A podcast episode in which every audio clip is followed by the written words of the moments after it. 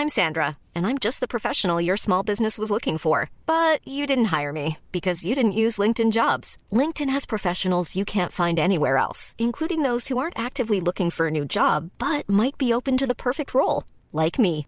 In a given month, over 70% of LinkedIn users don't visit other leading job sites. So if you're not looking on LinkedIn, you'll miss out on great candidates like Sandra. Start hiring professionals like a professional. Post your free job on linkedin.com/people today. Burrow is a furniture company known for timeless design and thoughtful construction and free shipping, and that extends to their outdoor collection. Their outdoor furniture is built to withstand the elements, featuring rust-proof stainless steel hardware, weather-ready teak, and quick-dry foam cushions. For Memorial Day, get 15% off your Burrow purchase at burrow.com slash ACAST and up to 25% off outdoor. That's up to 25% off outdoor furniture at burrow.com slash ACAST. Everyone knows therapy is great for solving problems, but getting therapy has its own problems too, like finding the right therapist, fitting into their schedule, and of course, the cost. Well, BetterHelp can solve those problems. It's totally online and built around your schedule. It's surprisingly affordable too. Connect with a credentialed therapist by phone, video, or online chat, all from the comfort of your home. Visit betterhelp.com to learn more and save 10% on your first month. That's BetterHelp H E L P. Bonjour ou bonsoir, je suis Amel Zaïd et je suis ton hôte pour ce 59e épisode de ton podcast initiatique Spiritualista. Je te propose de t'installer très confortablement parce que cet épisode dure plus de deux heures. Spiritualista.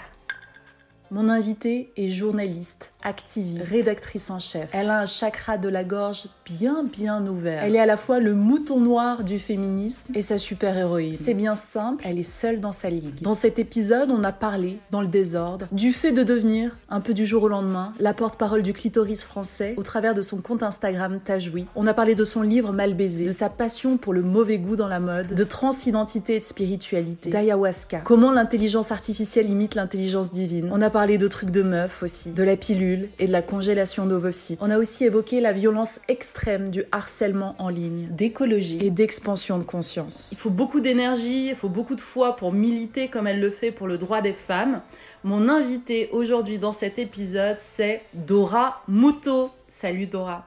Salut Puis merci pour toutes ces éloges, ça me fait Ah, très c'est vrai plaisir. Ouais, pour moi, c'est c'est juste une description assez euh, froide de, de, de ce que t'es, enfin comment je te perçois moi, parce qu'on se connaît euh, depuis 2008-2009. Oui. Euh, J'ai eu la chance de découvrir La Gazette du mauvais goût, un blog que t'avais, mais qui est exceptionnel. Vous verrez, on en parlera un petit peu plus tard. Ensuite, je t'ai suivi quand tu étais chroniqueuse chez Stéphane Bern. Ouais. C'est à ce moment-là que je t'ai envoyé un message sur Facebook, en fait.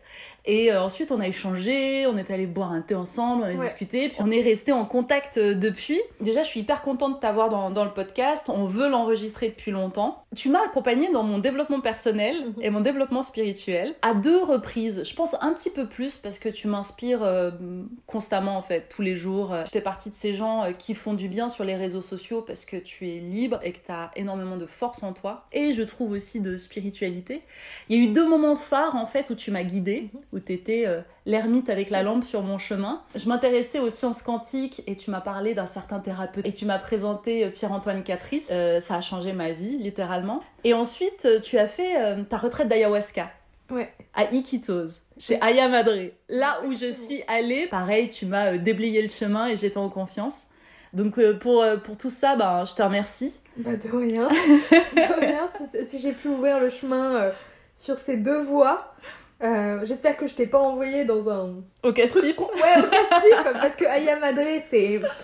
C'est fort en café, on va dire, Ouais, carrément. ou fort en ayahuasca. Ah ouais. Oui, il n'y a pas beaucoup de gens euh, qui ont eu euh, le courage de suivre mes pas là-dedans, finalement, et je crois que t'es es la seule euh, de mes amies qui, a, qui a osé. Ah, c'est Pourtant, j'en ai parlé à beaucoup de monde, Ah ouais. mais je crois que j'ai plus effrayé les gens c'est vrai que toi, entre les boutons de moustiques, t'étais revenu avec des vers sous les pieds, qu'on Mais oui. plantait des œufs. Oui, oui, j'avais des. Je suis rentrée avec euh, j'étais une calculette géante de boutons de. Ouais. Et ensuite, euh, surtout, j'ai eu des vraiment de, en fait des, des vers qui ont pondu des œufs dans mes doigts de pied. Et non, mais faut le vivre. Et, et, euh, du coup, j'ai dû euh, les faire retirer à l'hôpital. Mais ça, c'est ça, c'est les, les, les trucs qui peuvent arriver qu'à Doramuto, ça, tu vois. Peu- Ah, mais vraiment, Je me rappelle, tu me disais tout le temps Amel, ne marche pas pieds nus dans le sable Parce qu'il y a des vers Ils vont planter des œufs dans tes pieds, tu vois. mais oui, parce que, enfin, en fait, c'était Ils marrant. vont pondre Ils vont pondre des, des œufs. des œufs dans les pieds. Et euh, j'avais ce truc où euh, moi j'adore les maladies bizarres euh, et tout. J'adore regarder des, photos de maladies bizarres sur internet maladies de la peau et tout. Ça m'a toujours fasciné et j'avais vu effectivement que ben voilà tu pouvais avoir des, insectes qui pondaient dans, ton corps. Et je m'étais toujours dit ah mais le pire truc du monde bah voilà mais ouais. ça m'est Ah, arrivé c'est pour ça, hein, faut faire gaffe à où tu places ta pensée, hein, parce que tout se je manifeste. te jure Les, les cauchemars et les rêves. ah mais ça, je m'en serais bien passé hein. Alors, Dora, euh, ce qui est fabuleux chez toi, c'est ta capacité à bien ouvrir ton chakra de la gorge. Oui. D'où ça vient, cette capacité à, à, à, à parler fort, à défendre tes opinions, à parler vrai? Ça vient d'où? C'est une très bonne question et je me demande très souvent euh, d'où ça vient et pourquoi il n'y a pas plus de gens qui ont euh, cette envie ou cette capacité. La façon dont je l'analyse, c'est que moi j'ai eu l'impression d'être peut-être une enfant pas écoutée euh, ou pas entendue à sa juste valeur parce que peut-être enfant je pensais que j'avais des trucs très intéressants à raconter mais personne ne m'écoutait. et euh, je sais pas, je pense aussi que j'ai toujours été quelqu'un d'un peu révolté, euh, un peu dans la rébellion. Il y a beaucoup de choses qui me sautent aux yeux comme des trucs absurdes en fait. Il y a des, choses, c'est des choses absurdes euh, dont on ne discute pas. Et, euh, tout simplement, euh, ben je sais pas, j'ai ce truc aussi où je pense aussi être un peu une provocatrice, hein, clairement. Et tous les sujets dont on parle pas trop, que ce soit voilà les gaz et les ballonnements avec mon premier livre à fleur de paix, que ce soit la sexualité féminine, il y a, a 5-6 ans, en fait, c'était pas vraiment un sujet euh, populaire, on va dire. Le tabou autour euh, du manque de jouissance des femmes, on n'en Ouais. parlait pas beaucoup. Et puis maintenant, voilà, euh, ce, voilà, ce sujet sur, autour de l'idéologie trans, comme si c'était une sorte d'éléphant dans la pièce, où tout le monde voit bien qu'il y a un bins vis-à-vis euh, du droit des femmes et de la façon dont, voilà... euh, les enfants sont orientés dans cette idéologie. En fait, j'aime bien, les- bien un peu les éléphants dans la pièce. Il y a un Ouais. truc, euh, ça m'amuse. Ouais, quand c'est trop obvious, quand c'est trop gros, quand on est sur de la propagande idéologique, tu vois, à un moment donné, on va se poser, on va discuter, quoi. Voilà, et puis en fait, souvent, moi, ce qui m'amuse, c'est de dire ce que tout le monde pense, mais personne n'ose dire.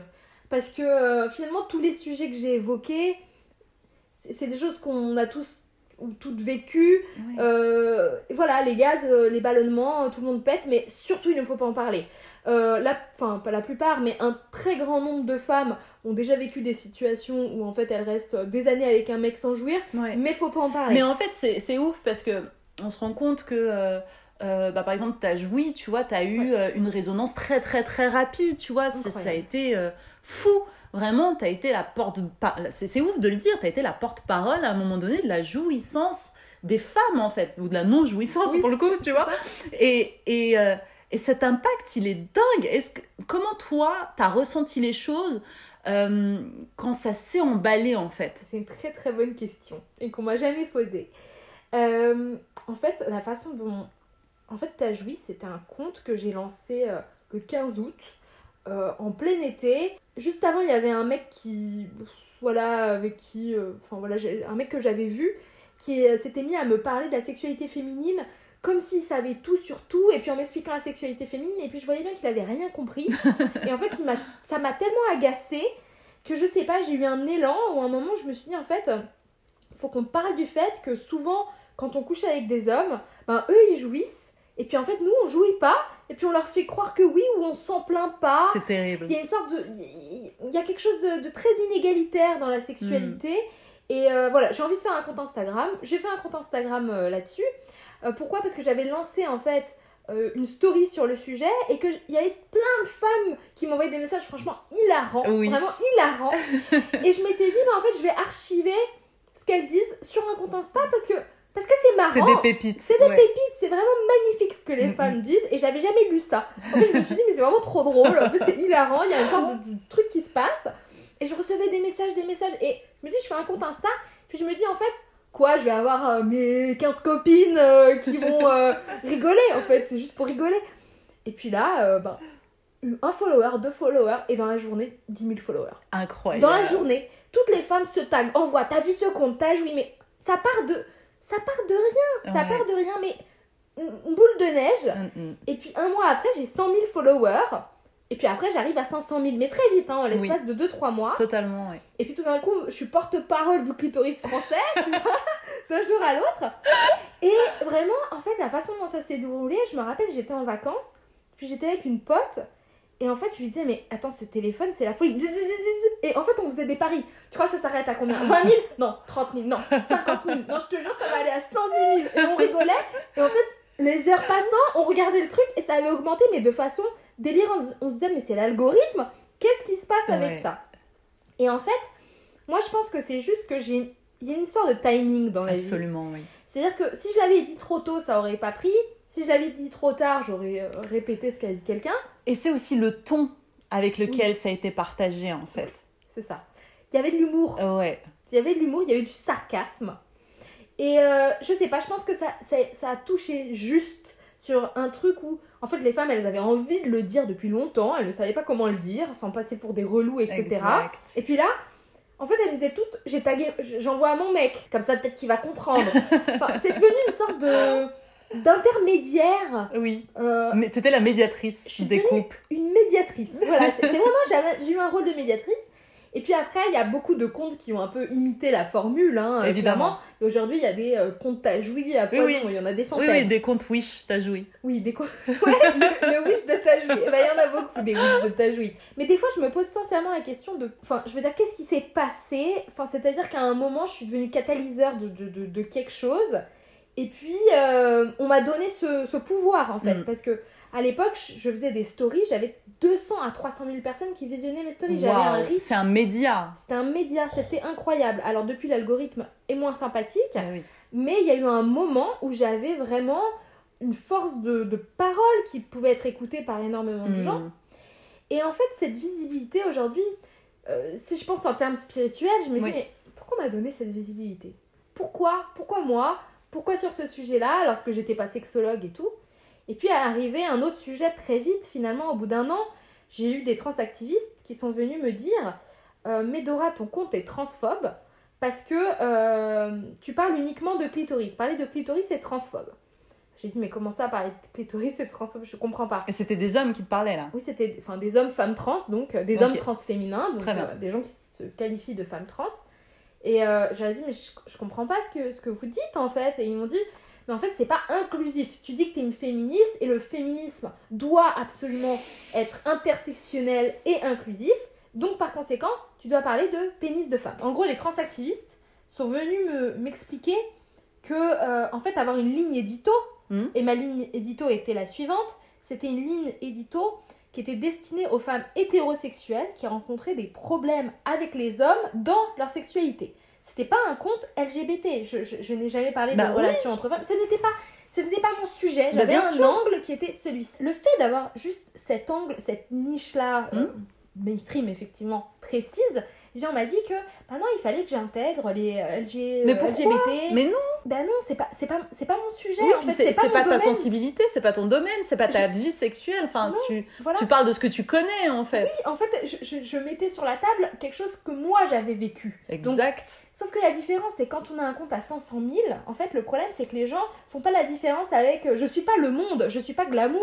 je veux dire, on n'est pas une grosse équipe, on est une personne, Dora Muto, Bien sûr. qui balance son truc. Et les gens pensent que tu as une responsabilité. Au... Parce que t'as plus d'influence, du coup. Tu dois donner de la visibilité aux autres. C'est une obligation de donner la visibilité à d'autres sexualités.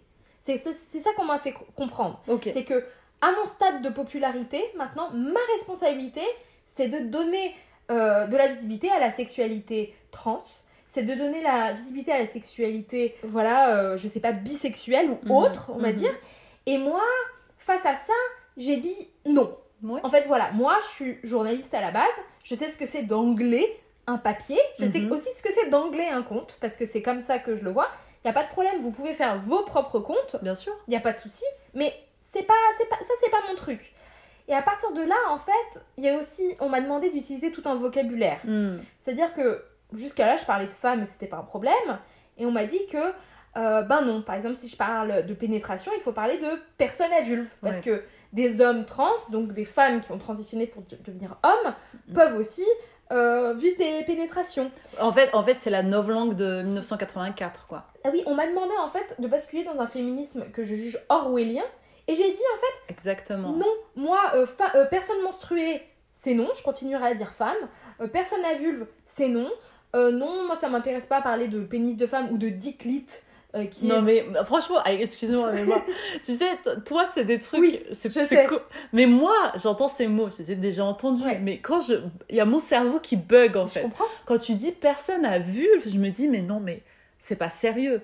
Je comprends ce qui se joue, je comprends Bien tout ce qui se passe, tu vois, les tenants, les aboutissants, mais il y a un truc où je m'observe du dessus et je me dis mais c'est une pièce de théâtre, c'est pas possible. Les gens ne sont pas sérieux. Si, ils sont très sérieux.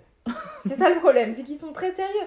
Aujourd'hui, euh, euh, je sais pas, euh, euh, il y a des applis, voilà, vous savez, autour des règles, etc. On te demande si tu es une femme ou un homme enceint.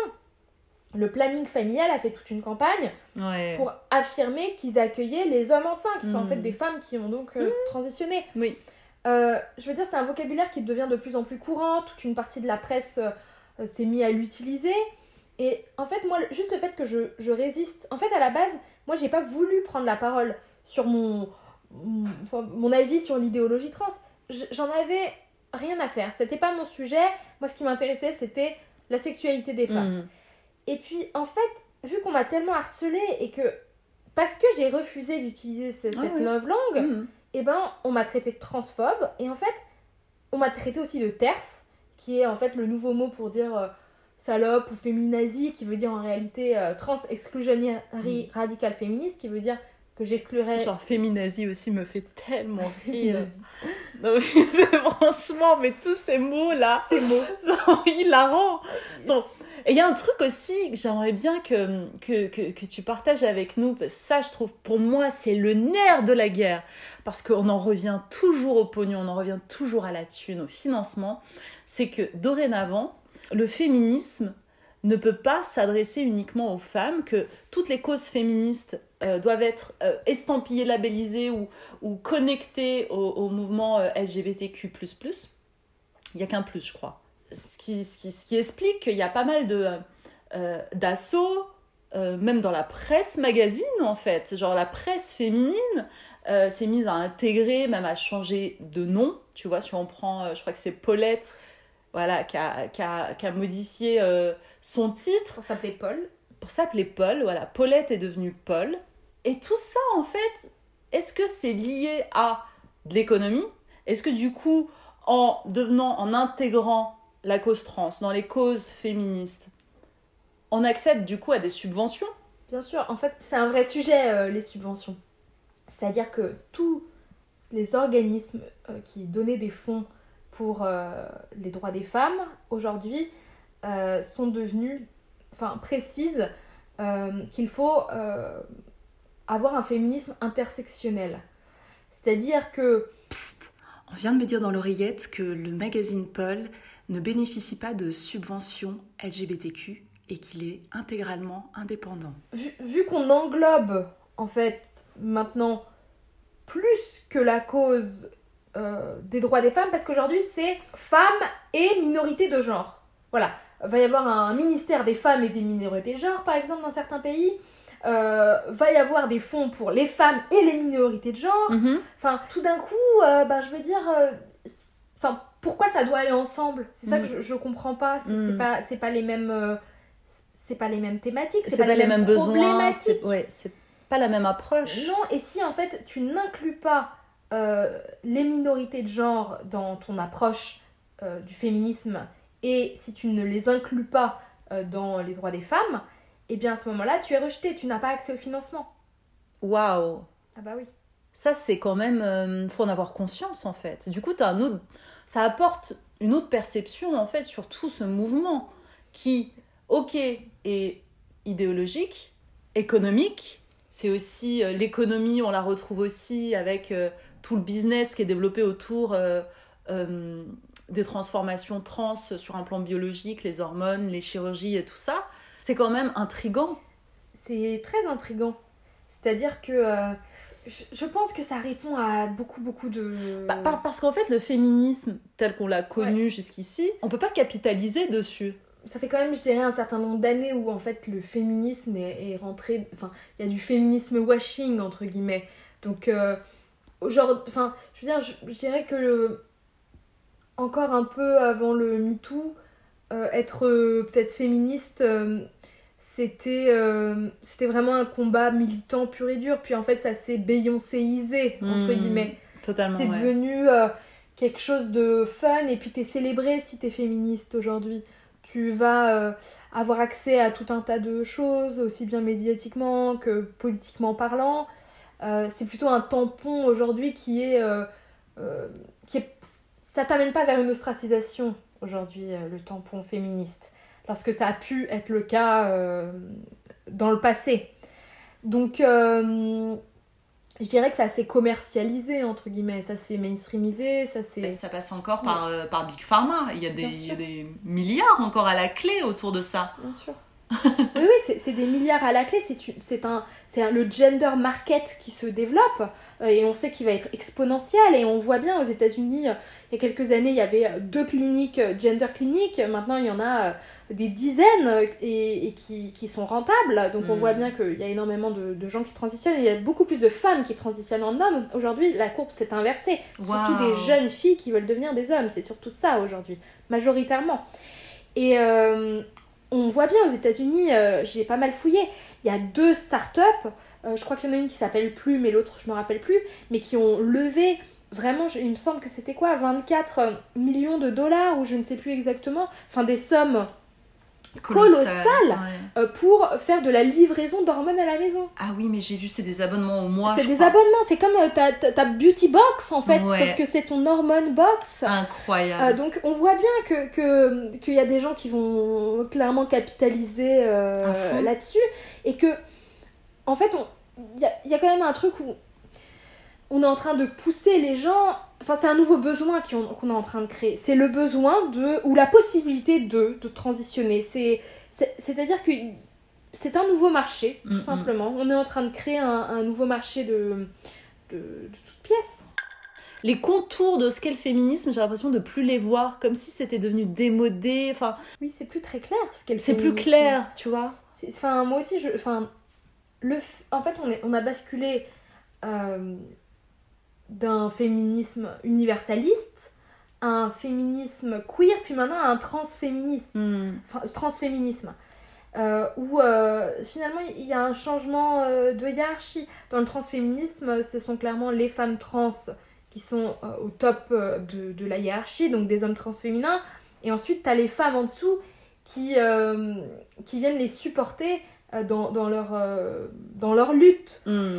Et à partir de ce moment-là, du moment où en fait on, utilise le terme féminisme euh, pour en fait défendre les droits des mâles à se définir comme femmes, euh, On a basculé, quoi. on a basculé, Ouais. clairement. Parce que pour moi, le, le féminisme, c'était quand même un mouvement euh, pour que les femmes, femelles adultes humaines, aient accès aux mêmes choses que les hommes et, et- et la même reconnaissance euh, dans la société. Ouais. Euh, tandis que là, en fait, c'est antinomique parce que ça veut dire quoi? Parce que si on reconnaît plus euh, la réalité physique, matérielle, biologique des femmes, comment on va faire pour demander plus de financement pour l'endométriose ou Hmm. pour, je sais pas, des, des maladies euh, spécifiques de femmes? Comment même va-t-on faire des statistiques?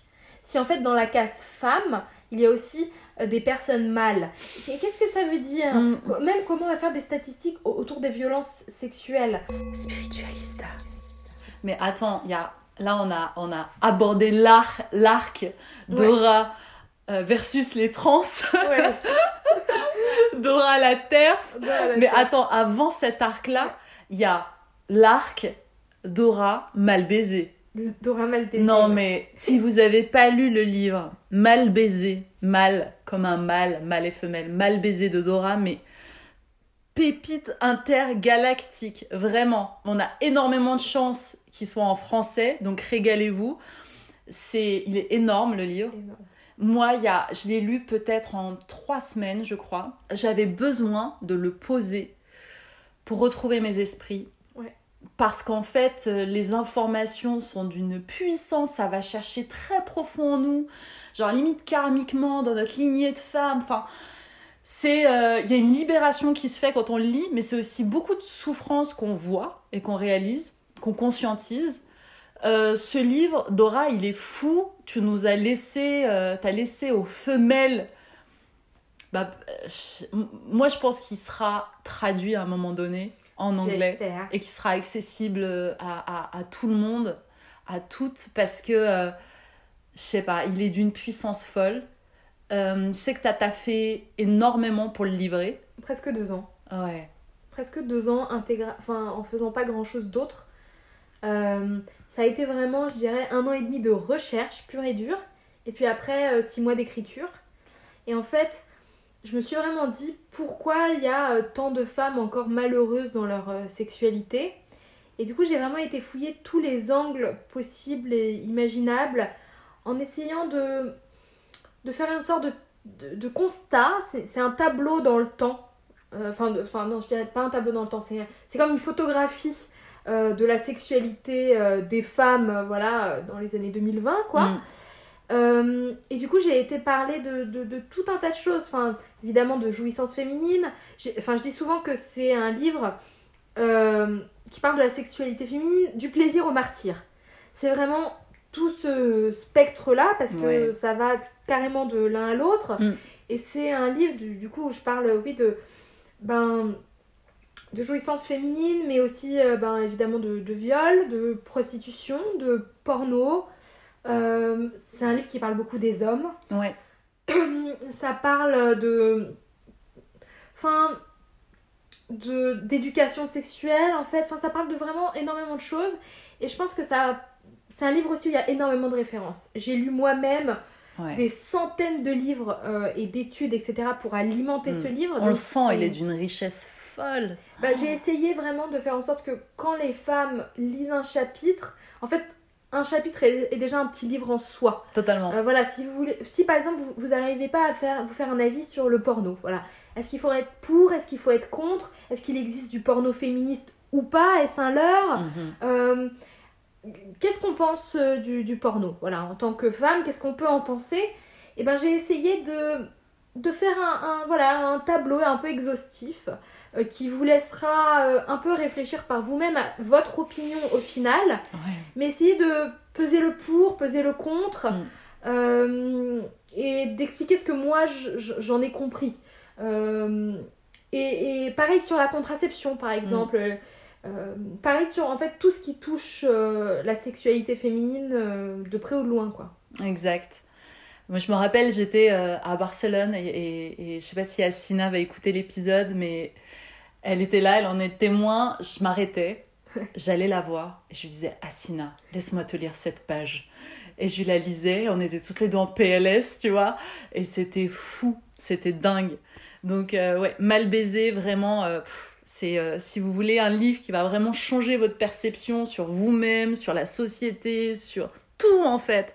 C'est fantastique. J'ai eu beaucoup beaucoup de femmes qui m'ont écrit en disant un peu ce que tu dis, c'est-à-dire qu'il y a beaucoup de femmes qui, m'ont dit que ce livre leur a fait du bien mais du, mal en même temps parce qu'elles ont conscientisé en fait des attitudes, enfin je veux dire soit des attitudes que elles avaient ou des attitudes que les hommes avaient des, douleurs en fait euh, qu'elles avaient vis-à-vis de leur relation aux hommes, la sexualité, et que ça a été lourd pour elles de le. En fait, de... enfin, que le livre les a aidés à process certaines choses. À fond. Euh, mais que, effectivement, c'est un livre qu'on pose. Mm. C'est un livre qu'on referme et qu'on revient chercher peut-être plus tard. Euh, parce que ça peut être un livre très douloureux. Et mm. j'ai beaucoup pleuré en écrivant ce livre. ça m'étonne pas des passages mm. où j'étais mais en larmes absolues euh, parce que dans la sexualité féminine il y a beaucoup de souffrance. Ouais dans la le, fait d'être une femme en fait de vivre euh, une incarnation dans un corps de femme avec euh, sensibilité de femme et toutes les mémoires euh, en nous, quoi, tout ce qu'on ressent en fait. Ouais, tout ce qu'on ressent. C'est euh, c'est complexe en fait le fait d'être une femme. Euh, tu l'as dit dans une interview Mhm. et, euh, et, et j'ai trop aimé la façon dont tu dis. Euh, tu as dit que tu te considérais, c'est par rapport à ton rapport euh, avec la maternité, euh, Ouais. le fait d'avoir une descendance et tout ça. Tu, tu avais dit, je me considère comme une fin de série. Oui. Et, et c'est trop drôle parce que je, je disais ça à, à, à une amie il y a pas longtemps et je lui disais, j'ai j'ai l'impression, parfois je me sens puissante parce que j'ai conscience que ma lignée s'arrête avec moi. Ouais. Ben, des fois, en fait, j'avais toute une réflexion sur est-ce que je veux être mère, est-ce que je veux pas être mère. Et, et des fois, j'ai envie d'être mère. Et d'un autre côté, des fois, j'ai une sorte de truc où je me dis, ben, je sais pas, j'ai pas l'impression de, de- d'en être capable. Et puis, je suis quelqu'un qui a eu plein de problèmes de, de santé. Alors, peut-être qu'il faut que je me rende à l'évidence et peut-être que je suis une fin de série. Et d'un autre, et- autre côté, quand je me dis ça, je me dis parfois que c'est un désamour de mon inné. Et ce que je veux dire par là, c'est que, en fait, il faut s'aimer biologiquement soi, il faut s'aimer génétiquement soi pour avoir envie de, de donner ce bagage à quelqu'un d'autre. Hmm. Et quelque part, je me dis parfois, peut-être que euh, je vois trop les dysfonctionnements chez moi-même.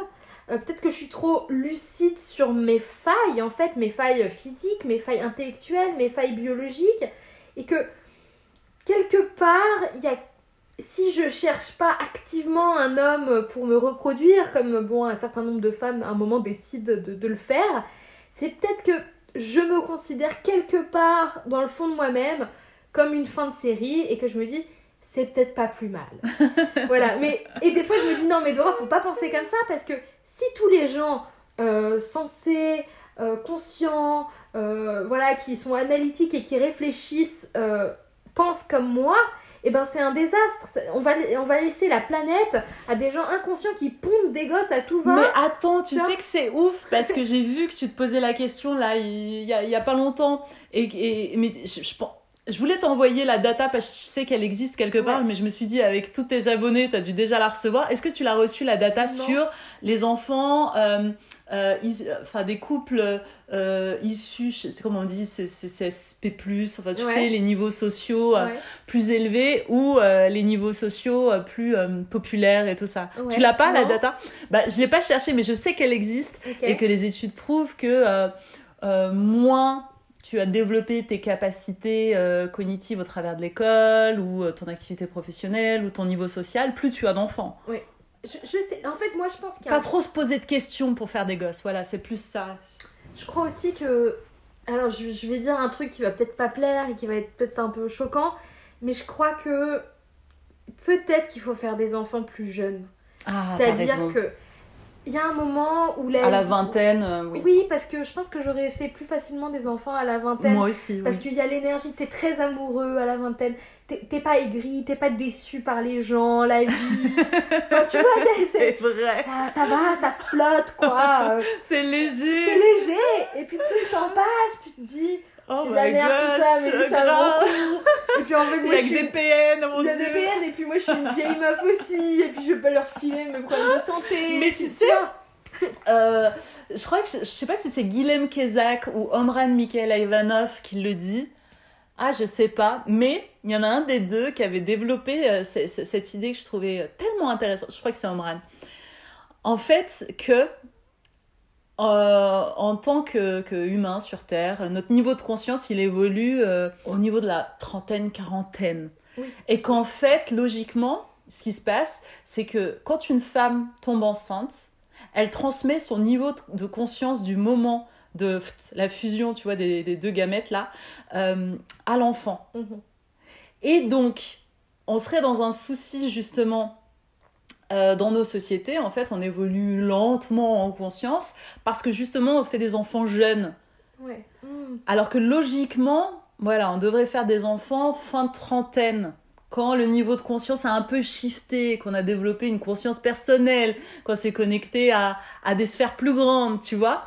Mais en même temps, c'est contradictoire avec la biologie parce que euh, plus euh, on avance en âge, plus la qualité de nos ovocytes chute Et donc, on a plus de risques d'avoir des enfants qui ont des troubles. Dur, euh, Peut-être fragilisé physiquement, mais avec une conscience évoluée. Et vu que l'énergie plie la matière, peut-être que le fait d'avoir une conscience peut permettre de régler aussi des trucs de l'ordre biologique, tu C'est vois. dur de savoir. Après, moi, je reste un peu plus sur la thèse purement biologique à ce sujet-là.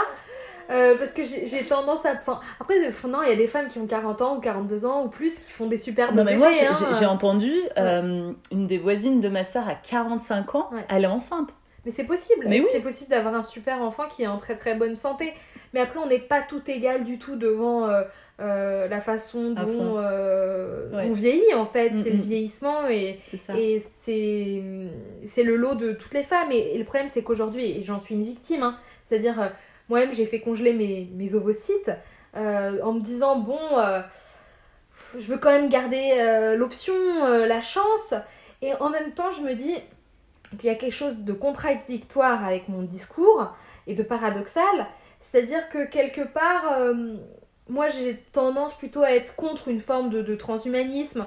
J'ai tendance à, à dire ben, il faut plutôt accepter ce qu'on est. Mm. Euh, voilà, euh, ne pas vouloir être, vouloir changer de sexe, blablabla. Et en fait, quelque part, moi-même, je n'accepte pas euh, la, la- la réalité qui est que oui, euh, les femmes n'ont pas la même longévité euh, de fertilité Ouais, que, les hommes. Je, je suis dans le refus quand même de, de vouloir euh, l'intégrer et du coup j'ai recours à des techniques. Non mais là, voilà. J'imagine, s'il y a des trans activistes qui Ouais. écoutent le podcast, Ouais. je pense que c'est le cas. Coucou Salut Et du coup, je me dis, attends, ils sont en train de se dire quoi? Dora Muto a des ovocytes quelque part dans un labo? Oh mon dieu, non, faut les détruire On va faire des commandos Belle, les petits ovocytes là. dans les chiottes, allez boum On en Faudrait veut pas pas qu'il y ait un gamin qui ait le même genre d'idée qui prenne la relève. Il y en a déjà une, on n'arrive pas à la gérer. c'est clair. Et encore, des fois, euh, on a des enfants qui, sont, qui se construisent tellement en opposition qu'on sait pas, ça se trouve, j'aurais un gosse, euh, ça se trouve, j'aurais un enfant trans. Mais oui, c'est complètement possible. oui. Ça se trouve, j'ai un, un enfant qui me dit qu'il est trans. Bon bah, Ça se trouve, même toi, dans quelques années, hein, force de, euh, de recevoir des photos de toi en homme, tu vois. peut-être que je vais être convaincue. Non, je crois pas. Je crois qu'il y a aucune chance là-dessus, mais, euh, mais bon. euh, non, la- la- le, le truc marrant récemment, c'est qu'il y a une femme trans, donc un homme trans masculin, qui est venu me, me draguer. Alors ça, c'était euh, une première. Et alors, euh, cette personne fantasmait euh, qu'on soit en couple. Et, et, et je me suis dit, putain, mais alors ça, ce serait vraiment euh, le- scénario complètement dingo. ce serait Ce génial. serait, alors je me suis dit, mais ça, c'est une rom-com euh, qui Ah serait délirante. Ah non, mais take my money, take my money, tu vois, Dora. je me suis dit, ça, c'est la Fais une rom-com. cagnotte. Donc c'est la TERF qui euh, voilà, euh, se battait contre toute cette idéologie et qui tombe folle amoureuse finalement d'une femme trans. Je me dis, ah, mais alors là, ce serait complètement fou. Tu rigoles, mais je suis sûre que si on écrit le synopsis, on le propose au CNC, on a les financements. Qui sait, c'est possible, c'est possible. Parce que ce serait très trans-friendly. Ah non, mais je suis cuite. Aïe, aïe, aïe. Ah oui, tout à l'heure, je, je- j'ai ricoché sur une autre idée, mais je te parlais de ton chakra de la gorge. Ouais. Ah, mon chakra de la gorge. Ah ouais. Euh, Comment il s'est ouvert? Ben, Je sais pas vraiment comment. Parce que, parce que moi, je t'ai toujours vu t'exprimer clairement, Ouais. parler clairement, voilà, sur les réseaux sociaux, euh, même en, même en te voyant et tout, t'es, t'es, voilà, t'es à l'aise avec euh, L'oral. l'art oral, tu vois? Genre vraiment, c'est hyper, euh, c'est facile pour toi. Et même exprimer tes émotions, je repense à un autre truc. Aïe, aïe, aïe. Il y a aussi l'arc Dora, elle est cry cam. Ouais, webcam tears. Webcam tears. Ouais, webcam tears. Mais c'est ça que je kiffe chez toi en fait. Parce qu'il y a pas mal de gens, tu vois, genre tes haters, euh, les transactivistes, mais en fait ils connaissent pas Dora. Non. Dora, c'est un phénomène. en fait, ils pensent que ce que tu défends en ce moment, Ouais. c'est tout ce que t'es. Non. Mais t'es. Genre, dans deux mois, ça se trouve, t'es sur autre chose. Autre chose, un autre sujet. Et t'en as rien à carrer, tu switches oui, en fait. C'est possible, c'est tout à Genre, possible. et c'est ça que je kiffe parce que, voilà, en, en 10 piges, je t'ai vu avoir mille visages, plein de passions, aller à fond, les faire. Enfin, genre, Dora, je vous fais un résumé. Dora, c'est la Martin Schools à Londres. Ouais. C'est passion pour la mode. C'est euh, gazette du mauvais goût. C'est voilà, faire un blog sur tous les trucs de niche, un peu weird, un peu, tu vois, kitsch de ouf. Euh, après, c'est euh, à fleur de paix. Il y a eu euh, les Kaikram, euh, comment on dit Euh, web- Crycam euh, Webcam Tears. Ouais, Pourquoi je s'appelle ça Parce que C'est autre chose Non, Webcam Tears, c'était la même chose. C'était Webcam Tears. un projet collectif où j'ai demandé à des ben, centaines de gens de m'envoyer des vidéos d'eux lorsqu'ils pleuraient devant leur ordi. Incroyable. Et je disais que c'était du emotional porn parce que les gens étaient plus mal à l'aise face à des gens qui montrent leurs émotions face à une webcam que devant un film porno. Ouais. Et en fait, les gens, euh, ils pleuraient pour X ou Y raison, mais il y avait ce truc de solitude. Et c'était l'époque de la webcam. C'est pas, c'est avant le iPhone, en fait. une- Exactement. C'était le moment où encore on prenait des photos avec euh, photobooth. C'est c'est une autre life, c'est un autre temps d'internet en fait. Et c'était Tumblr, et c'était c'était c'était avant Insta, c'était avant tout ça. Et c'est un projet qui avait euh, beaucoup euh, marqué les gens, et c'est c'est- c'est un projet, aujourd'hui je, suis- je suis assez fière de ce projet-là parce que déjà il a été exposé à Beaubourg, Exact. euh, et aussi, euh, il est rentré dans pas mal de livres euh, qui parlent de art, l'art et Internet. C'est Mhm. devenu un projet art et Internet parce que c'était un projet collaboratif qui en fait révélait quelque chose de la solitude et des émotions qu'on peut avoir sur Internet en fait. C'est Et- c'est- c'est- c'est brillant, moi j'adore. Mais ouais, c'est- c'est beaucoup de créativité, beaucoup d'idées, beaucoup de mise en action. Ouais, de mise en Il main. y a eu. euh, il y, avait, il y avait ton projet aussi de documentaire euh, ethnologique autour de la Oui, mode. Alors j'ai essayé de faire un moment, mais alors ça c'est tombé à l'eau. Euh, ça s'appelait Dora the Style Explorer. Parce que vu que j'étais issue de la mode, moi j'ai toujours été très intéressée par le vêtement et le vêtement traditionnel. Et ce qui m'intéressait c'était de visiter des pays qui étaient en transition. C'est-à-dire des pays qui en fait allaient vers la modernité mais qui avaient encore un vêtement traditionnel et de raconter cette transition à, à- à travers le vêtement. Et donc euh, j'avais fait un pilote au Maroc qui est typiquement un pays où il y a encore le vêtement traditionnel mais ça va vers le vêtement moderne avec un certain nombre de nouveaux designers de mode qui racontent en fait euh, cette transition. J'avais fait un pilote, j'avais levé des fonds en crowdfunding pour ça et puis euh, j'avais essayé de vendre le concept à des chaînes euh, télé. Oui. Euh, sauf que bon, ça n'avait pas fonctionné parce qu'ils me disaient tous, euh, oui, enfin nous on veut Mademoiselle Agnès, on veut euh, les défilés, on veut Chanel, etc. Vous voulez pas nous faire un truc comme ça? Je disais non, moi ce qui me passionne c'est euh, un pays en transition à travers le vêtement, le vêtement traditionnel, le vêtement. Ouais. Voilà, qu- qu'est-ce que ça veut dire? Et j'étais là, mais tout le monde s'en fout de ça. Et puis je voulais parler d'appropriation culturelle, il y avait cette notion qui était en train d'émerger. Exact. Je voulais parler euh, de, de- en fait, de, aussi de, de- d'écologie dans le vêtement. Parce que voilà, euh, par exemple, si j'allais tourner en Inde, il y a beaucoup de choses à dire. Mm, mm. Euh, je, je- je voulais raconter tout ça. Et puis tout le monde m'a dit, euh, oh là, c'est un truc de relou, un télo. euh, Mais tu sais que je vois bien euh, la fondation Louis Vuitton, par exemple, mettre des billes dans, dans un projet comme ça. Aujourd'hui, ça pourrait peut-être. Ouais. À l'époque, c'était pas le bon timing. Après, qu'est-ce que j'ai eu? Tu sais, Dora, vraiment, c'est incroyable. C'est une timeline euh, de dingue. Ah, il y a eu Dora Combini. Il y a eu Dora Combini. Exactement. Il y a eu Dora Combini. D'ailleurs, tu, tu m'as fait écrire des articles, tu vois. Ouais. T'es ma rédactrice en chef. Kim Kardashian, Ouais. la famille. euh, sur les, euh, sur les robots aussi, les sex robots, les, sur des, des sextoys aliens, tu te rappelles Je me rappelle, c'était On avait fait complètement un sur, sur des robots aussi, sur le transhumanisme, il y a longtemps, c'est ouf, hein Ouais, il y a longtemps. Et euh, ensuite, il y a eu Tajoui. Après, il y a eu Tajoui. Euh, Dans le même temps, il y a eu euh, donc mon livre à fleur de paix. À Fleur de Paix, Voilà, exact, avant de Tajoui. paix, euh, sur euh, voilà, un livre médical sur euh, cette maladie euh, de l'intestin grêle, le SIBO. Et puis après, j'ai fait un docu euh, qui s'appelle Comment j'ai hacké mes intestins sur Arte. Et puis euh, après, il y a eu Mal baiser le livre. Et puis maintenant, bon, il y a ce Femelist. euh, ce- Ouais, voilà. féministe, ouais, aussi. Ça aussi, c'est un, un gros, gros euh, dossier. Ouais. euh, c'est incroyable, c'est unique en son genre, en fait. Et c'est trop cool, tu vois, d'être allé au bout du projet, en fait. De vraiment euh, poser sa marque et, et ouais, tout le message qu'il y a derrière, en fait. Ouais, en fait, le truc, c'est que bon, ce sujet, du coup, ce, ce- ce sujet des droits des femmes, euh, vis-à-vis, enfin, de la défense des droits des femmes vis-à-vis de l'idéologie trans, c'était quelque chose vraiment qui qui m'importait depuis un moment et que j'ai beaucoup digué, que j'ai creusé, en fait, tout simplement. Et puis, à un moment, euh, avec Marguerite Stern, qui, qui était aussi visible sur ce sujet-là, on s'est dit, ben, autant se mettre ensemble et puis euh, faire un, un manifeste qui va rester, qui va faire acte 2.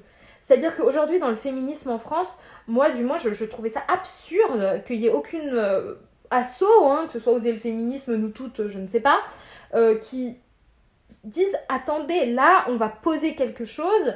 Non, le féminisme, euh, on va recadrer ce que c'est, c'est-à-dire que ça devrait s'occuper des droits. euh, Bah, bah, à ce, bah, à ce moment-là, ils perdent leur financement, quoi. oui, ils perdent leur... C'est le risque. Oui, ils vont perdre leur financement, Eh ben évidemment. ouais. C'est pour ça qu'il y a un silence et une omerta totale. Évidemment. Et vu que moi, de toute façon, bon, j'avais plus rien à perdre, vu que j'avais déjà perdu tous mes partenariats avant même de faire Féministe sur mon compte Tajoui, vu qu'on me traitait déjà de transphobe lorsque j'avais franchement pas dit grand chose encore. J'aime bien le encore. encore pas dit grand chose encore Je me suis dit, Mais est-ce que, est-ce Voilà. que quelque part, c'est pas le harcèlement que tu as subi qui a transformé le lézard en dragon, quelque part? Bah bien sûr que oui. Euh, moi je, je dis souvent, euh, la première euh, personne qui m'a euh, harcelée euh, euh, ne savait pas sur qui il était tombé. Enfin, J'allais me dire, t'as piqué le mauvais numéro là. Je veux dire, fallait pas tomber sur la personne qui va dire Bravo, que mon champion Bravo mon champion, ouais, c'est ça. En fait, tu as créé le monstre. Tu as créé le monstre entre guillemets. C'est-à-dire que, en fait, en réalité, ce sujet, moi, bon, euh, j'avais rien contre les personnes trans. En soi, j'ai mais rien contre les mais personnes le trans. coup, mais, genre, tous les gens qui te connaissent, les gens vont dire, mais à aucun, mais à aucun moment, genre, c'est un, C'est pas un, un sujet, sujet, tu vois, genre, je- aucune obsession là-dessus, mais alors vraiment le cadet de mes soucis, le cadet de mes soucis.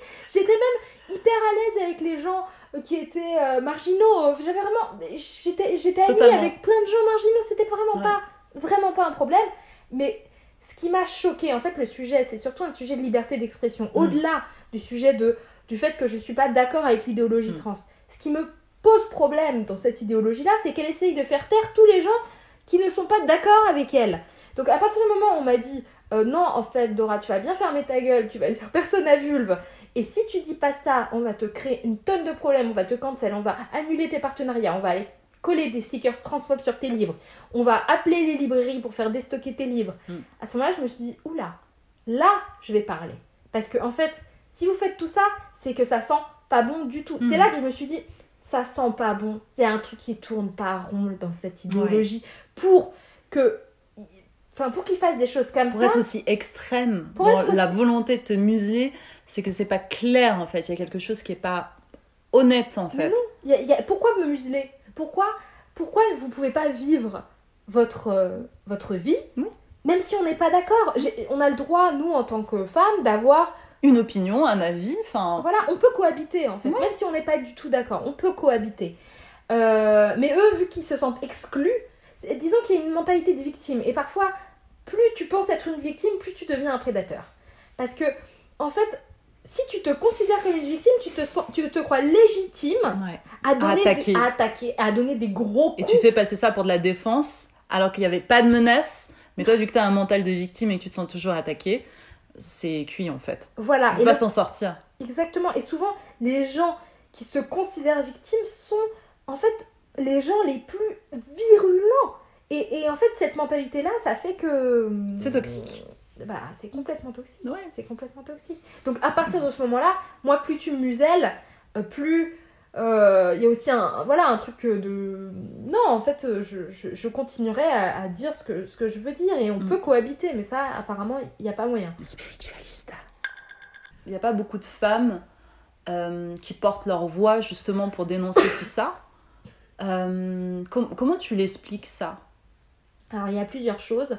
Je pense que déjà, j'ai quand même deux procès euh, sur le dos, euh, dont un procès parce que euh, j'ai dit de Mariko, qui est la première femme trans de France, homme trans féminin, euh, qu'il qu'il est un homme trans féminin. Voilà, j'ai pas voulu dire qu'il était une femme trans, et parce que j'ai dit Mariko est un homme trans féminin, alors on m'accuse d'appel à la haine transphobe et d'injure transphobe, parce que mégenrer quelqu'un, parce que c'est comme ça qu'ils qu'ils appellent ça, euh, ne pas euh, euh, dire le bon pronom ou Mm. ne pas dire le bon mot pour décrire cette, cette personne, ce serait une véritable offense et ce serait un- une volonté de haine envers la personne, d'ostracisation, etc. Donc j'ai cette plainte-là, j'en ai une deuxième pour le manifeste de Feméliste, donc euh, Marguerite Ah bon Stern et moi, euh, euh, voilà, on a une plainte parce que Feméliste serait, serait apparemment un texte qui se ferait, qui serait un appel au génocide trans. Mais Incroyable mais vrai. Euh, donc on a ces deux plaintes, donc ça dissuade beaucoup. Le fait de nous attaquer, nous, euh, Oui, oui, figure oui. visible sur la question, euh, déjà c'est fait pour que... vous je- servez d'exemple en fait. on sert d'exemple, c'est-à-dire que non seulement ça nous muselle nous, c'est-à-dire qu'à chaque fois que maintenant on va parler, on va se dire, Tu calcules. tu calcules, est-ce que là je suis pas en train de dire un truc qui va m'amener Mm. la plainte de plus, qui me met en précarisation financière, Ouais, ouais. Sociale, parce que évidemment quand tu as des plaintes comme ça sur la gueule qui sont médiatisées, tu ne vas pas être embauché, Ouais. c'est très compliqué. Et donc ça, ça envoie aussi un message à toutes les femmes, faites bien attention à ce que vous dites, faites bien Ne attention. sortez pas du rang parce qu'on coupe les têtes. Et comment tu tiens, toi, énergétiquement, face à tout ça? Et deuxième question, comment tu analyses tout ce qui se passe, tout ce qui se joue sur un plan euh, supérieur, sur un plan spirituel? Hey, I'm Ryan Reynolds. At Mint Mobile, we like to do the opposite of what Big Wireless does. They charge you a lot, we charge you a little. So naturally, when they announced they'd be raising their prices due to inflation, we decided to deflate our prices due to not hating you. That's right. We're cutting the price of Mint Unlimited from $30 a month to just $15 a month. Give it a try at mintmobile.com slash switch. $45 upfront for three months plus taxes and fees. Promo rate for new customers for limited time. Unlimited more than 40 gigabytes per month. Slows. Full terms at mintmobile.com. One size fits all seemed like a good idea for clothes Nice dress. Uh, it's a it's a t-shirt. until you tried it on. Same goes for your healthcare.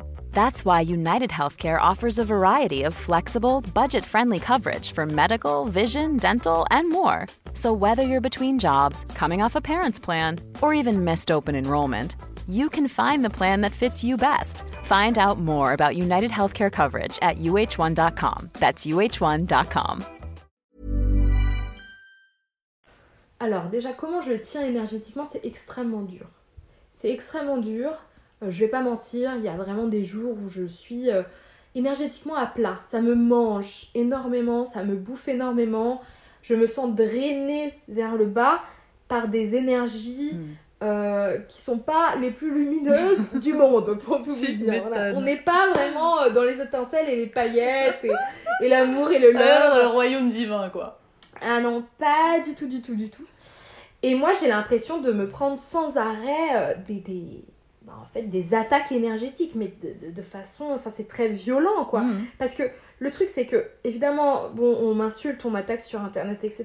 Mais c'est pas que ça, c'est des milliers euh, de personnes qui pensent du mal de moi. C'est des gens Qui projette des qui trucs. euh, projettent des trucs sur moi, qui parlent sans doute de moi euh, Mhm. en disant et je la déteste, qui et font des photomontages, qui se les envoient en- entre eux. Enfin, Oui, voilà, des trucs ou où tu. même, enfin des trucs tout bêtes, par exemple, là il y a un mec, euh, ça m'a fait hyper marrer, euh, un de mes followers qui, qui drague un- une meuf sur Bumble, et en fait, euh, je sais pas, elle a dû voir qu'il likait mes trucs ou j'en sais rien, et puis en fait, euh, elle dit, euh, bah en fait non, je veux pas coucher avec un mec euh, qui, qui soutient j'ai- cette meuf.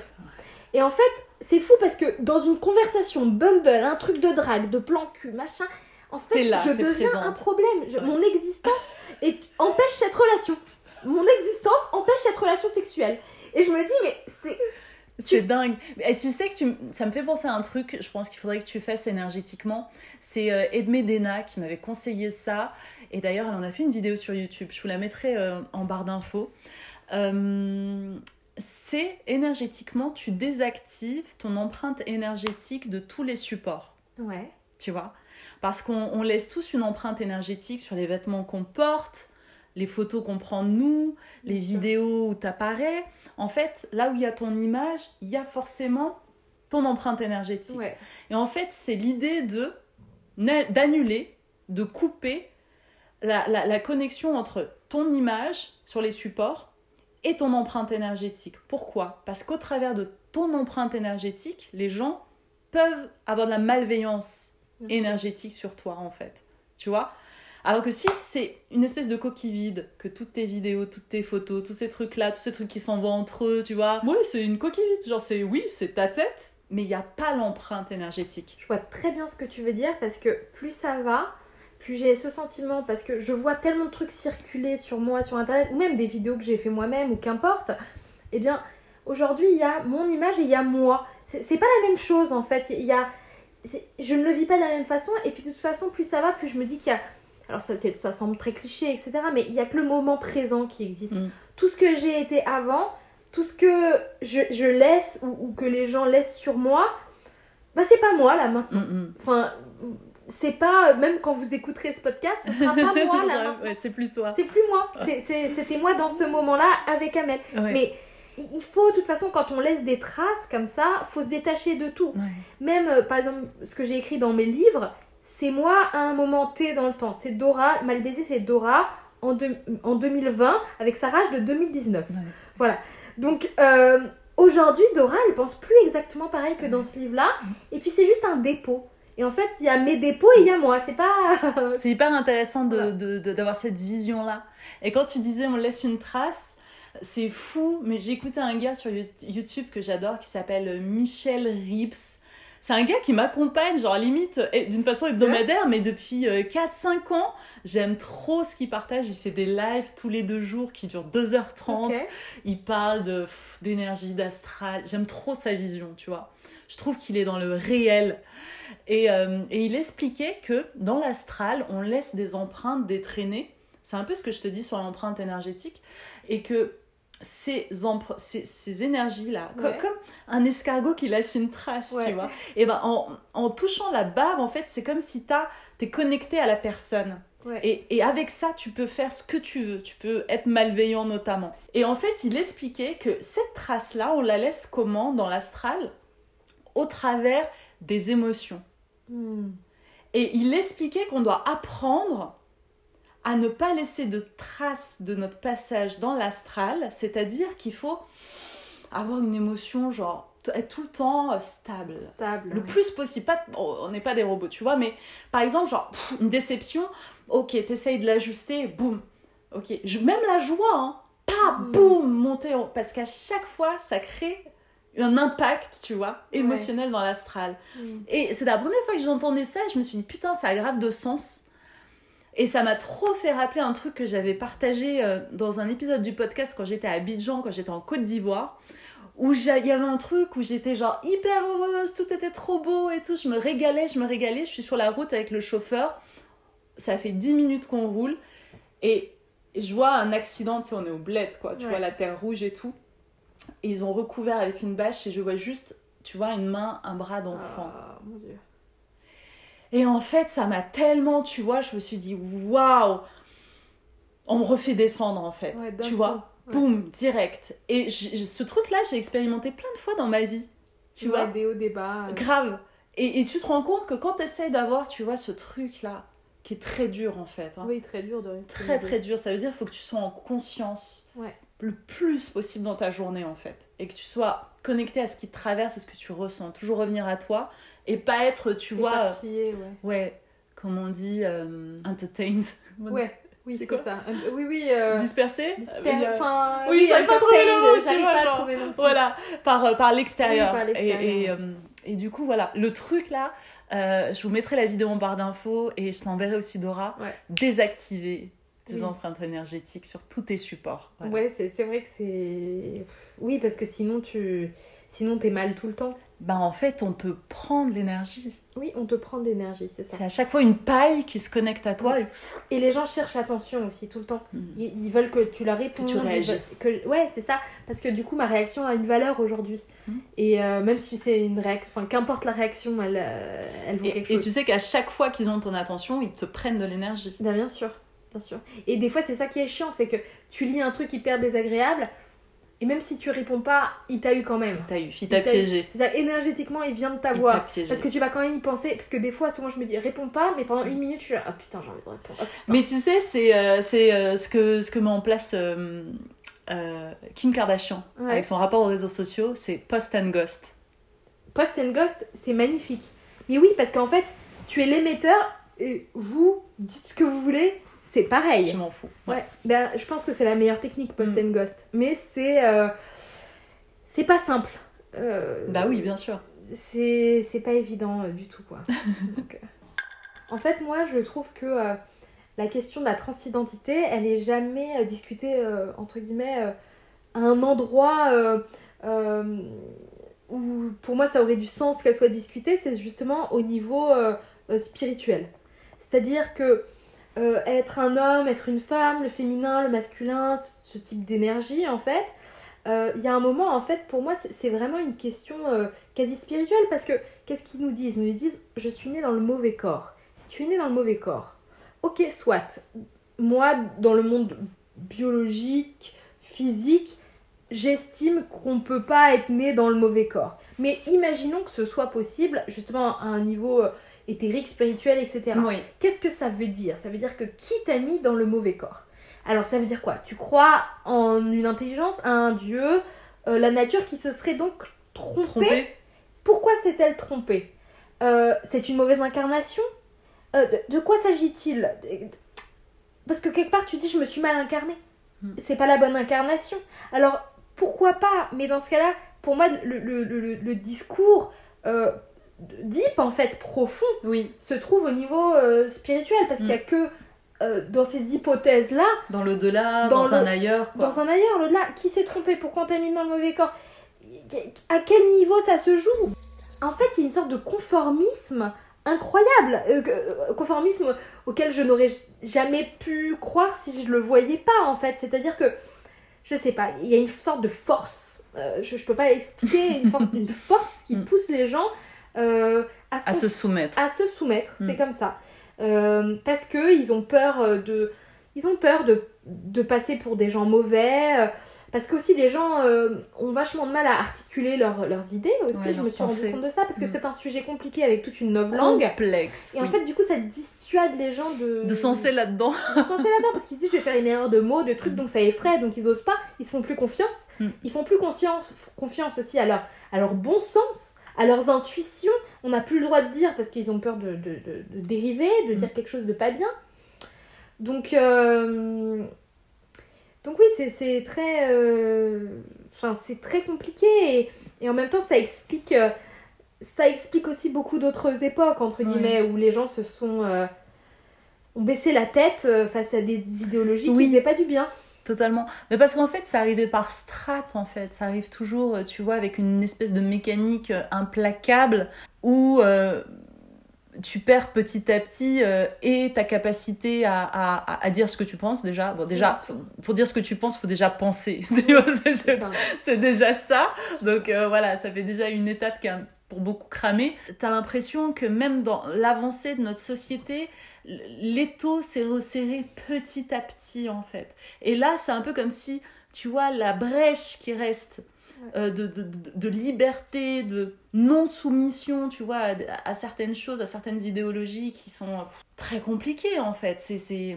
À partir du moment où tu as un minimum de conscience et que tu es connecté à un truc qui te lie à la terre, au ciel, tu vois, au Père, à la Mère, au sacré, au divin, à une polarisation comme ça, euh, parce que euh, le prisme du vivant est polarisé. Oui. Il est, il est polarisé, genre tu, tout autour de nous est comme ça, c'est tu vois. C'est comme tout à l'heure, tu me disais, euh, c'est vrai que c'est fou, l'année débute au printemps, et en fait, comme tout, quand t'es perdu dans la vie, observe la nature. Regarde la nature. Genre, c'est le meilleur tuto, c'est le meilleur guide, c'est le meilleur gourou. Regarde comment fonctionne la nature et inspire-toi et médite devant et t'as toutes les réponses en fait. Bien sûr. Mais apparemment, la réalité virtuelle est plus intéressante pour beaucoup de gens. Ouais, mais bon, en fait, c'est fou parce que vraiment, on va atteindre ce schisme, cette séparation des deux paradigmes. Tu te rends compte que avec certaines personnes, on, on peut plus genre échanger, discuter en fait. Non, il y a une fermeture immédiate Mm. et puis il y a la diabolisation immédiate de l'autre. C'est- C'est-à-dire que, en fait, les gens n'arrivent pas à considérer que une personne, c'est des tonnes de lectures, c'est un passé, c'est un, c'est des parents, c'est, enfin, c'est, c'est un univers, une Mm. personne. Un c'est écosystème. C'est un univers entier, Ouais. une personne. C'est des années de maturation. c'est- Et puis, si cette personne pense qu'elle pense, c'est tout, un, c'est tout un cheminement. Et là, tout d'un coup, tu le diabolises d'un coup. Mm. Mais en fait, laisse cette personne expliquer comment elle en arrivée à ce raisonnement-là. Tandis que là, c'est euh, euh, tu es le diable, tu es une terre, tu es euh, un facho, euh, tu es d'extrême droite, tu Ah, es t'as tout eu, t'as tout, t'as tout eu. T'as tout eu. C'est tampon Ah ouais. sur la tronche, merci, au revoir. Et Ouais. les gens adorent les étiquettes, ça les rassure en fait. Souvent, les gens, je pense qu'ils savent même pas pourquoi ils me Je détestent. crois que t'as même eu antisémite. Ah, j'ai eu antisémite lorsque je suis juive. Ouais, ça, c'est un vrai sujet. Alors, ça, pour moi, quand j'ai vu ça, je me suis dit, et pépites, ils sont trop forts. c'est bon, ça, non Oh, putain. C'est vraiment Mais en même temps, tu sais quoi? Tout à l'heure, dans mon intro, j'ai dit, t'es seule dans ta ligue. Mais Ouais. pas du tout. Dans ta ligue, il y a des goats. Il y a Dave, il y a Dave Chappelle. Ouais, il y a Dave Chappelle. Il y a J.K. Rowling. Il y a J.K. Rowling. Ouais. Franchement, en vrai, t'es dans une ligue, elle fait grave plaisir. I am not saying that to say that trans women aren't women. I am just saying that those pussies that they got. You know what I mean? I'm not saying it's not pussy, but that's like beyond pussy or impossible pussy. You know what I mean?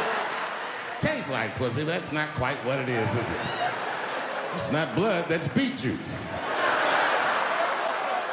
Je suis dans une belle ligue. Je crois que t'as, euh, t'as Ricky Gervais aussi. Ricky Gervais, magnifique. Et bah attends, et ta, Ricky Gervais. ta ligue, elle envoie du lourd. Elle envoie du lourd, des paillettes. c'est les bestes. Oh, women. Uh, not all women. I, I mean the old-fashioned ones. You know, the old-fashioned women. Oh God, you know the ones with wombs. Oh, those fucking dinosaurs. Oh. No, I love the the new women. I know the new women. They're great, aren't they? The- You know the new ones we've been seeing lately. The the ones with beards and cocks. They're as good as. Du coup, c'est génial en vrai. Ouais, bah non, mais dans le fond, euh, je me dis, euh, j'espère que j'aurai le même destin que J.K. Rowling, hein, après tout. Parce que c'est quand même pas mal. Franchement, je te le souhaite de ouf.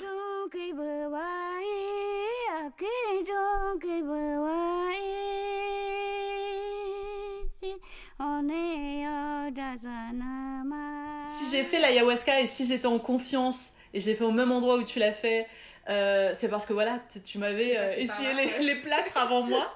Et surtout, j'ai vu euh, comment la plante t'a porté dans la révélation de ce que tu es. En fait, j'ai l'impression que, que c'est, ça a été un peu un sérum de vérité pour toi. Et c'est pas un hasard que tu sois si connecté à la cause des femmes. Des, des femmes organiques comme l'est la nature, comme l'est l'Amazonie, comme l'est, euh, tu vois, cette liane plante. Il y a un impact énorme de, de... T'en as conscience? Ah ouais, gigantesque. C'est-à-dire que euh, ça m'a euh, connecté très profondément à une sorte de vérité qui existe au-delà des humains. C'est-à-dire que il y a une sorte de vérité organique qui existe, il y a des règles en fait. Euh, c'est comme des lois physiques, il y a des lois biolo- biologiques et en fait quand tu prends de l'ayahuasca ou ce type de, de plante, euh, en fait tu le vis ce truc organique, tu, tu le vis et en fait tu, tu vis le fait même d'être... Enfin oui, être une femme ça devient... euh, je sais pas comment expliquer, c'est- très... euh, c'est à la fois spirituel et extrêmement matériel, c'est c'est un truc... Enfin, c'est presque inexplicable en termes de mots, mais je sais pas si. Enfin, j'imagine que tu vois ce que je veux Oui. dire. Et, et l'ayahuasca, euh, même te fait revivre des choses très organiques. Moi, euh, ça m'a fait vivre euh, bon, une expérience de mort imminente. Et puis ensuite, le fait de revenir dans, dans l'utérus de ma mère. Genre, concrètement, j'ai j'ai fait un rebirthing à travers euh, l'ayahuasca. Je viens du ventre d'une femme. Enfin, et je l'ai revécu. Enfin, ma mémoire avait enregistré, en fait. Ma mémoire avait enregistré. Toute une partie de la grossesse, avec ce que mes parents disaient à l'extérieur, avec ce que comment moi je suis venue sur Terre, que- quelles ont été mes premières pensées en, sortant du ventre ou même dans le ventre. Je sais pas, revivre le fait qu'on sort du corps d'une femme et que en fait tout le monde sort du corps d'une femme. Enfin, qu- quand vraiment tu y penses, quand tu dis j'ai- habité dans le corps de ma maman, j'ai habité dans le corps de ma C'est maman. incroyable. Genre, je sors du corps de, de ma maman. C'est- Enfin, je sais pas. En fait, on n'y pense plus jamais. On n'y pense plus jamais. C'est vrai. Voilà. Et, et des fois, quand je, même je vois ma mère, je me dis, mais je sors de cette personne. C'est Je sors incroyable. physiquement de, de, de, de, de elle, en fait. À l'in- À C'est l'intérieur. fou quoi. c'est fou, en fait. Et l'ayahuasca, maintenant, elle m'a mindfuck avec ça. On a beau dire que les pères, c'est important, etc. Oui, les pères, c'est important. Dans ce truc ayahuasca, je me suis rendu compte aussi de l'impact de la psyché de ma mère sur moi. Bien que sûr. Tu te souviens de ce que pensait ta mère. Dans une certaine mesure, moi, j'en ai beaucoup voulu à ma mère parce qu'en fait, ce qu'elle pensait pendant cette euh, grossesse, quelque part, ses émotions, en fait, je les ai absorbées. Et c'est pour ça qu'aujourd'hui, ben, être militante féministe, je suis contre la GPA par exemple. Enfin, pour moi, c'est c'est des gens qui comprennent pas ce que c'est que d'héberger un enfant euh, en, En conscience. en son ventre. Enfin, je veux dire, ensuite, tu, tu vas donner. Il y, a un- il y a une communication incroyable de- de- d'inconscient à inconscient, de, avec des, des hormones qui, qui transportent des informations, en fait. Le sang qui va de l'enfant à la mère. Enfin, c'est tout un écosystème. À fond. Et finalement, oui, défendre pour moi euh, les femmes, donc euh, les femmes que je considère être des femelles humaines, c'est quelque part se connecter à plus grand que l'humain. C'est-à-dire que l'humain, il vit dans un écosystème, et en fait, on est connecté aux plantes, on est connecté à la nature. Et euh, aujourd'hui, moi, à travers ces expériences psychédéliques, je considère, par exemple, j'ai un rapport aux plantes qui est très très fort aujourd'hui. Je considère que ce sont nos parents. C'est-à-dire que à travers euh, euh, ces plantes-là, tu comprends que les plantes ont un niveau de conscience, peut-être pas toutes, mais plus évolué que nous, Mhm. et que finalement nous sommes dépendants d'elles bien plus qu'elles ne sont dépendantes de nous, parce qu'elles font l'oxygène. Tu crèves sans elles. Nous allons mourir. Ce sont nos grands-parents. Euh, on les mange, on les boit. Enfin, je veux dire, en fait, c'est elles qui nous donnent. Mais, mais je crois qu'elle représente 80% du, du biosystème sur la planète, je crois que. euh, elles sont beaucoup plus, enfin, elles sont de moins en moins nombreuses, mais elles sont beaucoup, enfin, elles sont, elles sont très variées C'est la vie. aussi. C'est la vie. Et c'est elles qui nous donnent. C'est-à-dire qu'elles nous font cadeau. Elles nous font cadeau des fruits. Elles nous font cadeau de l'oxygène. Elles nous font cadeau de Des fleurs, des odeurs, de, tout. Enfin, tout ce qui nous fait plaisir. la Elles- Elles photosynthèse. nous soignent. Enfin, je veux dire, qui nous apporte plus de soins C'est que de l'amour en fait. C'est que de l'amour en fait. Alors évidemment, il y en a des, euh, que- enfin voilà, des, des plantes toxiques, Carnivores. etc. Il y en a. Mais il y en a quand même un certain nombre qu'on a sélectionnés. Euh, et qui nous ont sélectionnés parce que c'est aussi la question de alors on va dire qu'on est addict euh, voilà au café mais ou, ou au blé mais en fait euh, ces plantes là elles nous ont aussi séduites enfin on peut regarder le truc dans l'autre sens est-ce que c'est pas elles c'est pas elles qui nous manipulent parce qu'on est addict à elles l'ayahuasca te fait comprendre que il y a une intelligence supérieure, évidente. Tu- enfin, à travers l'ayahuasca, tu deviens très humble. Tu es rien. Mm. Tu es une petite chose qui est manipulée, retournée dans tous les sens par une intelligence, mais infiniment plus grande. On peut même pas. C'est infiniment plus grande. Ouais. Et du coup, tu te dis, s'il y a de sexe, s'il y a des hommes et des femmes, et que biologiquement on est fait comme ça, enfin, c'est pas humble de, de remettre ça en question. Enfin, c'est- c'est c'est petits joueurs, quoi, j'ai envie de dire. Bah, c'est euh, challenger Dieu en fait. Challenger cet équilibre, cet équilibre euh, instauré, euh, cette polarisation des forces. euh, c'est la lune, c'est le soleil, c'est l'énergie yang, c'est l'énergie yin. Enfin, c'est là, c'est obvious, tu vois, et c'est là depuis des millénaires. si on regarde ça à un niveau spirituel, et pourquoi je, je, je, je, je pense qu'il y a deux sexes et qu'il faut le répéter aux gens, etc., c'est, vous savez, vous, vous, vous êtes en train de jouer à un jeu face à une intelligence et une puissance. Exact. Enfin, Ouais. vous allez vous faire mal. Genre, juste, just so you know. Ouais, c'est ça, c'est, c'est, ouais, ça, ça teste, ça, ça, teste Dieu sur son terrain. Mais c'est trop marrant parce que, euh, tu vois, en ce moment, euh, euh, j'ai l'impression que ça se branle un peu sur l'intelligence artificielle, chat GPT et tout ça. Et je parlais justement avec un gars trop marrant qui est à fond sur ça. Et moi, je m'y suis intéressée. J'étais encore en Thaïlande, ça venait de popper, que je suis allée voir. Évidemment, je me suis dit, attends, une intelligence qui peut m'écrire des articles de blog, évidemment, je suis allée voir. Et en fait, le gars était à fond sur ChatGPT en mode c'est le futur, nanana. Ouais. Et j'ai eu une conversation avec lui en lui disant Tu sais, tu peux mettre toute l'intelligence que tu veux, l'intelligence livresque, bibliothécaire, euh, scientifique, euh, universitaire, que tu veux, à disposition Ouais. de la population mondiale. S'il n'y a pas de conscience, ça ne vaut rien. Non.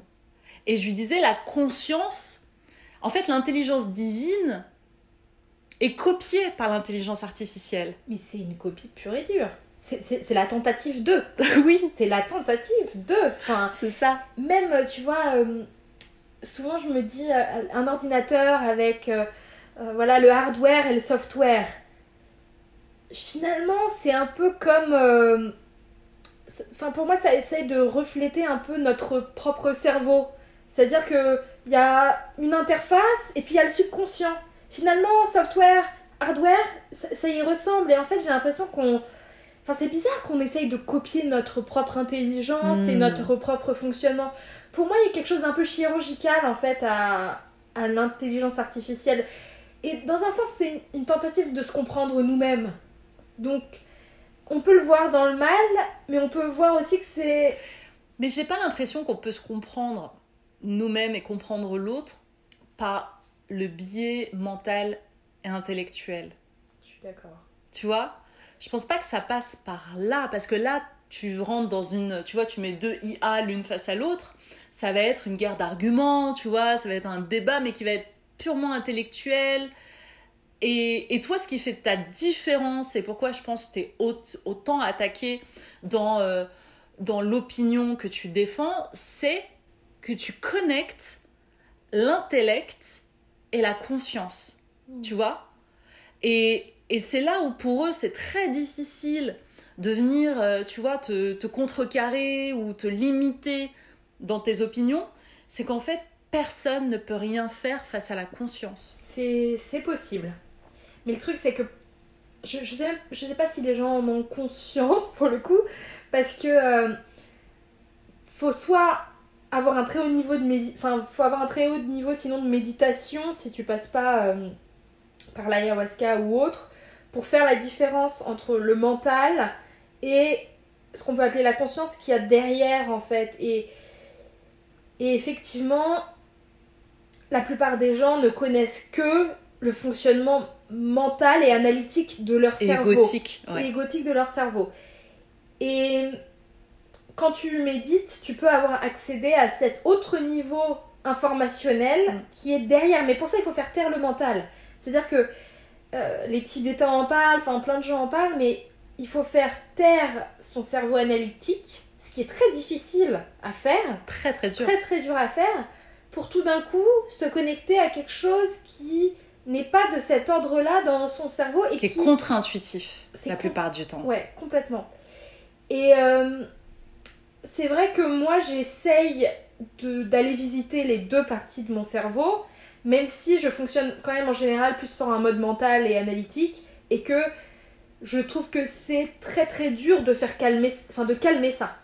Moi, je trouve que je te connais bien. Ouais. Disons que je pratique la Dora Muto depuis des années. Ça fait depuis 10 ans. Et moi, ce que j'admire chez toi et que je trouve hyper inspirant, c'est que tu as cette capacité à mettre ton intellect Ouais. au service de ta conscience. Ouais, on peut, on peut dire ça. C'est comme ça. si tu as entendu, grâce à, à, à cette aptitude que pas beaucoup ont, qui est le discernement, tu arrives à discerner la note juste. Ouais.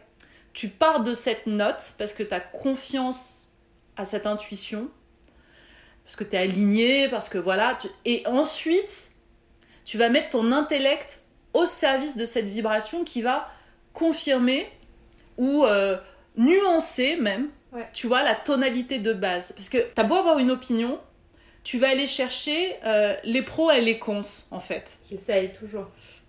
Et ça, c'est... Il n'y a pas beaucoup de gens qui le font en général, tu vois. Ça prend du temps. Ça prend du temps, faut, faut creuser, faut lire, Ouais. faut se documenter. Et toi, tu as un temps d'avance, en fait, sur, euh, sur cette thématique euh, du, du, du mouvement trans, euh, des personnes qui changent de... euh, je sais même pas quel mot utiliser. Toi, tu sexe, le sais. Dieu, en fait, toi, de tu sexe sais. ou de genre, ça dépend. Qui change de sexe et de genre. Parce que, parce que toi, c'est, euh, tu t'intéressais à ces sujets il y a hyper longtemps. Ouais. Tu, tu, tu étais hype avant la hype, en fait.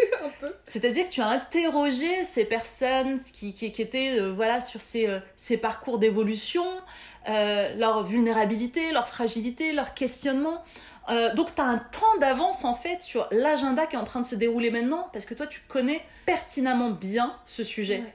Bah oui, euh, vu qu'on s'est connus à travers aussi mon blog euh, La Gazette du Mauvais Goût. Mou- La Gazette du Mauvais Goût, qui est un blog que j'avais en 2008-2009, jusque, enfin peut-être, je l'ai alimenté peut-être jusqu'en 2015 maximum, quelque chose dans le genre, même pas. Et c'était un blog où je, je parlais des marges en fait, enfin de, de la marge, du kitsch, du freak, de voilà de je me considérais un peu comme une sentinelle qui explorait euh, cette limite entre ce qui est considéré de bon goût et mainstream par la société et ce qui est considéré de mauvais goût, qui est bizarre, étrange, etc. Et donc à travers ce blog, au début c'est parti, enfin c'était assez euh, un blog assez sur l'esthétisme, donc euh, je parlais voilà, beaucoup de mode, beaucoup de d'art aussi. Et évidemment, quand on s'intéresse au kitsch, euh, on s'intéresse à des artistes de la scène queer. Assez rapidement, euh, je me suis intéressée à ça, je me suis intéressée à la scène euh, drague. Je me suis intéressée aussi beaucoup à, des scènes autour de voilà de fétichisme sexuel, notamment par le biais du vêtement, parce que dans les scènes BDSM, dans les scènes fétichistes, il y, y a un décor, il y a un vêtement, c'est assez spectaculaire et ça m'a passionnée parce que je faisais, euh, enfin j'étais dans la mode à l'époque, je faisais du stylisme. Oui. Et, euh, et donc, cette originalité du vêtement et ces tribus vestimentaires euh, me passionnaient.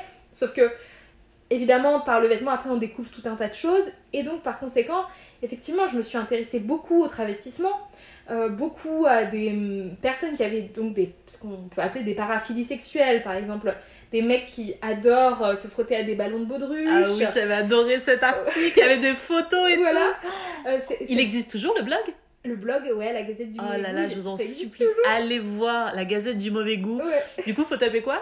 Euh, faut taper la Gazette du Mauvais Goût, Blogspot. Oh là Voilà. là, vous allez vous régaler. Euh, et alors, euh, le blog est en mauvais état parce que tu sais, il y a plein d'images qui étaient embed dans un site qui Ah, n'existe plus, qui plus. Voilà, donc il y a plein d'images. Enfin, le blog est dans un très mauvais état.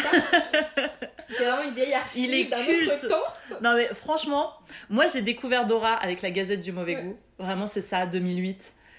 Je, je suis tombée sur ce blog. J'étais en mode, mais waouh! C'est une française qui fait ça. C'est tellement niche, c'est tellement fou. Les photos sont incroyables. J'ai toujours en tête un article avec des gars qui avaient des Santiago qui rebiquent comme ça là. C'était fou ça. Oh là là! Et cet article, mais c'était pépite! C'était fou. Tout était génial. En fait, je trouvais, je trouvais des, des, des gens très originaux, des looks très Dans le monde entier. Dans le monde entier, c'était une archive de la de l'étrangeté, de la bizarrerie, du kitsch, du, du fun en fait, de C'était l'excentricité. brillant. Et du coup, je me suis beaucoup amusée. Et j'ai rencontré tout un tas de gens très étranges parce que moi-même j'allais dans les soirées fétichistes. J'ai rencontré, j'ai interviewé des travestis, des personnes qui sont même devenues trans ensuite. Enfin, j'ai- connu ce, ce, ce monde-là. Oui. Et, euh, et, et justement, il y a beaucoup de personnes trans qui me disent que je suis une traître parce qu'en gros, euh, je me serais fait connaître euh, sur leur esthétique, soi-disant, alors que l'esthétique kitsch va bien au-delà hein, de, de- Bien de sûr. la question queer. Euh, mais ça m'a permis aussi de, en fait, de bien connaître ces, ces milieux-là, de connaître aussi les motivations des gens avant que ça devienne des mouvements politiques. C'est ça. C'est-à-dire qu'avant, ce n'était pas politique. Ça, c'est la bascule de Voilà, c'est là la bascule. C'est-à-dire que c'était des mouvements qui étaient euh, marginaux, qui euh, se s'acceptaient comme des mouvements voilà, des, vraiment mineurs, euh, marginales. C'était très artistique. Et puis, vu que je connaissais ces milieux et que moi-même, en fait, j'étais sur les forums et je regardais ce qui se disait et, j'en connaissais aussi un, certain nombre, eh bien, j'ai pu observer la bascule politique.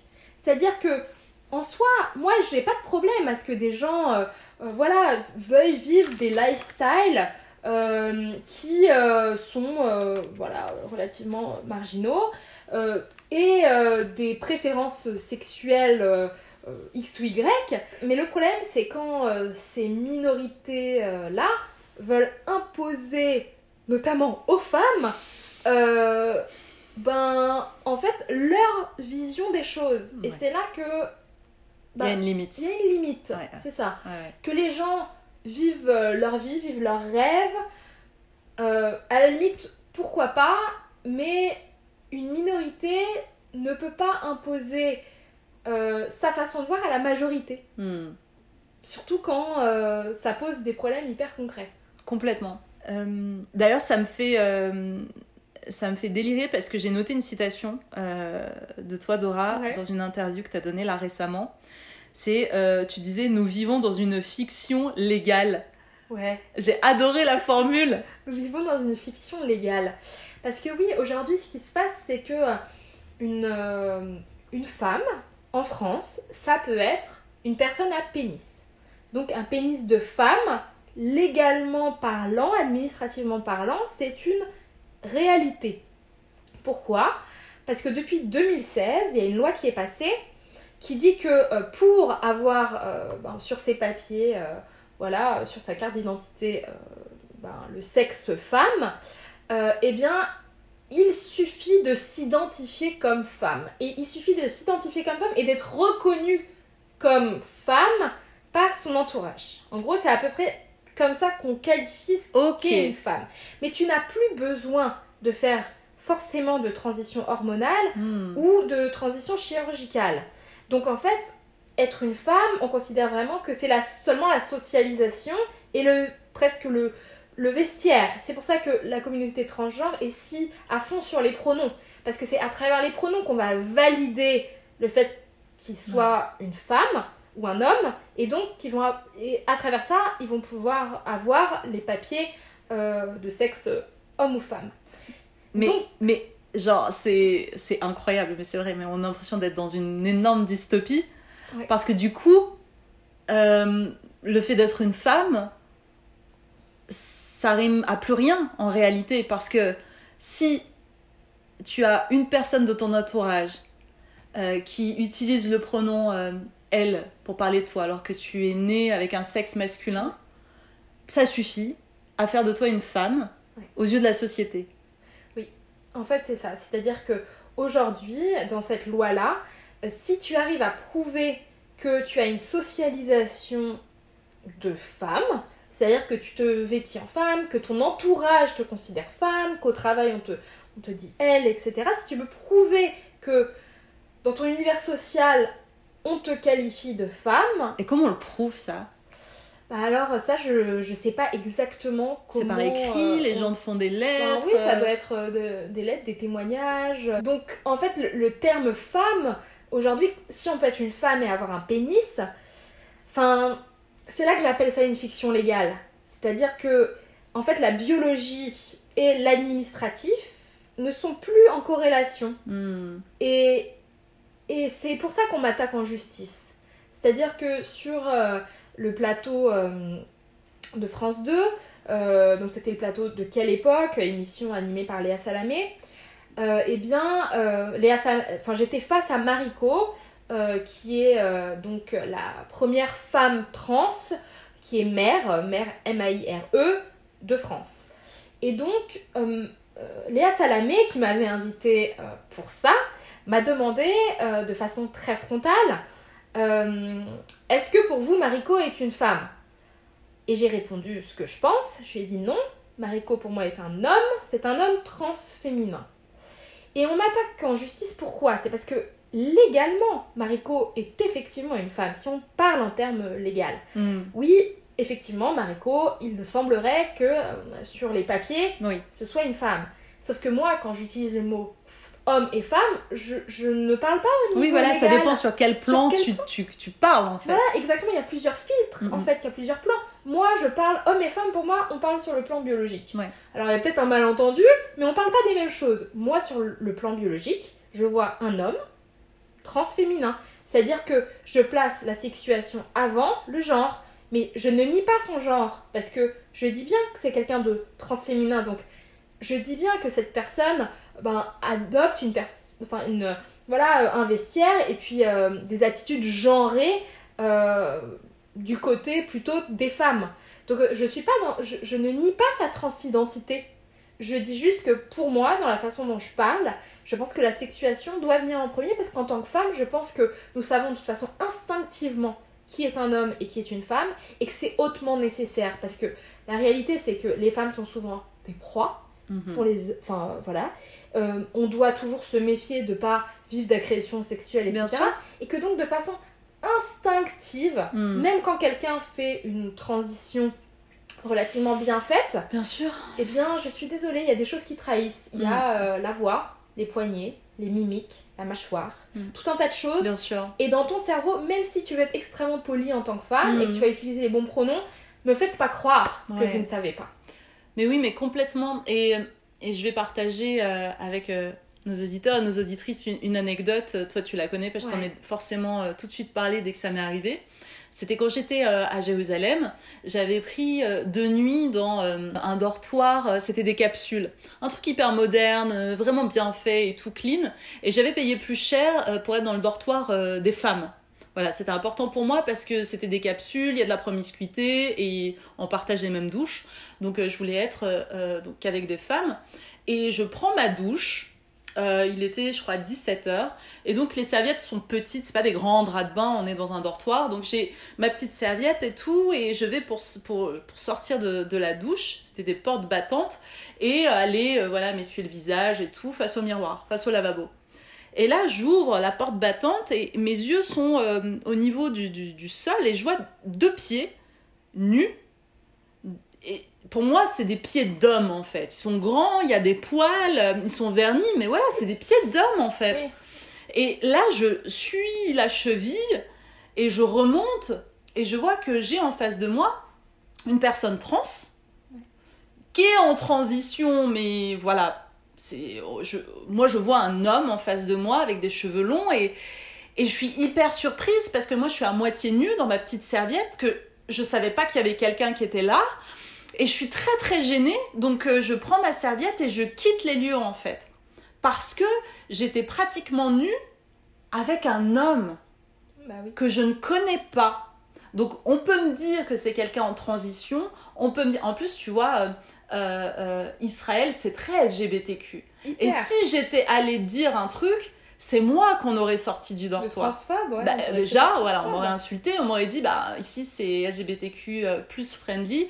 C'est toi qui te casses ma cocotte en fait, tu vois Bien sûr. Et là, j'étais dans une position de malaise, d'insécurité, parce que j'étais du coup bloquée dans cet espace où les, les petites cellules, là, les petites cabines ne se fermaient pas à clé, il n'y avait pas de verrou, il n'y avait rien, tu vois, où je vais passer deux nuits avec potentiellement un homme qui a peut-être son sexe d'homme, et on ne connaît pas les intentions des gens. Non. Moi, moi, je- quand je suis qu'avec des femmes, je suis avec des personnes biologiques qui n'ont pas de pénis. Donc je me sens rassurée en fait quand je dors. Bien sûr. Il n'y a, pas une intrusion possible de la même façon. Exactement. Et donc ça, c'était vraiment pour moi un cas d'école de ce qu'on est en train de traverser en tant que femmes, en réalité, dans nos espaces, qui étaient nos espaces sécurisés entre femmes, qui le sont plus dorénavant. Non, qui le sont plus. Et, et ce qui est dingue, c'est que. Enfin, je veux dire, je, je comprends pas. Il y a un truc de dissonance cognitive dans le sens où, post-MeToo, on s'est mis à parler des violences sexuelles, etc. Et en fait, on est toutes plus ou moins. Enfin, on n'a pas toutes vécu des viols, etc. Mais du moins, on a commencé à avoir beaucoup d'empathie pour les femmes qui ont vécu euh, des violences sexuelles et on a commencé à les prendre en considération. Et finalement, avec ce truc-là, tout d'un coup, c'est comme si on balayait de la main en disant à toutes les femmes, écoutez, euh, euh, même celles qui ont vécu des traumas, etc., ben non, en fait, maintenant, va falloir que tu dormes dans un dortoir avec quelqu'un à pénis et que tu lui fasses aveuglément confiance.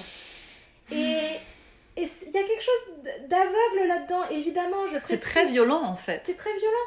Et ça veut pas dire évidemment que euh, toutes euh, les personnes trans, loin de là. Mais bien sûr, c'est pas euh, ça en c'est fait. pas ça. C'est En fait, c'est juste qu'en tant que femme, nous sommes contraintes de notre expérience de vie Hmm. de pas avoir les mêmes comportements avec des hommes biologiques que des femmes. Je veux dire, on, on ne s'assoit même pas de la même façon. Mm. Là, par exemple, j'ai les jambes écartées, là, je, suis je assise n'importe comment. Euh, Amel serait un homme biologique. Tu tiendrais pas comme ça. Bah non, j'aurais les jambes croisées, j- Mm. j'aurais des attitudes. J'essaierais de faire en sorte de pas mettre d'ambiguïté du tout. Tandis que là, ben, je, je sais très bien que je peux me por- comporter comme je veux. Amel va pas interpréter ça euh, de façon euh, sexuelle. Tandis que, ben, si c'est un homme, il y a des attitudes Mm. ben, que tu contrôles. C'est comme ça. c'est Mais, mais, mais ça, il y a, y a qu'une femme dans le corps d'une femme biologique, avec les émotions et, et- et cette sensibilité aux énergies, à ce qu'on envoie et ce qu'on reçoit, et ces tensions sexuelles, qui peut le ressentir, Bien sûr. tu vois, qui peut le capter, qui peut le partager en fait. Je dis pas, il y, a des, il, y a, il y a des hommes aussi qui doivent ressentir ça. euh, parfois, il y a des femmes qui peuvent avoir une grosse, euh, tu vois, euh, Oui, énergie sexuelle et machin, mais c'est vraiment un truc qui est lié à, à- à nous, en fait, à notre histoire de femme, à notre sensibilité de femme, à notre vulnérabilité en tant que femme, en fait.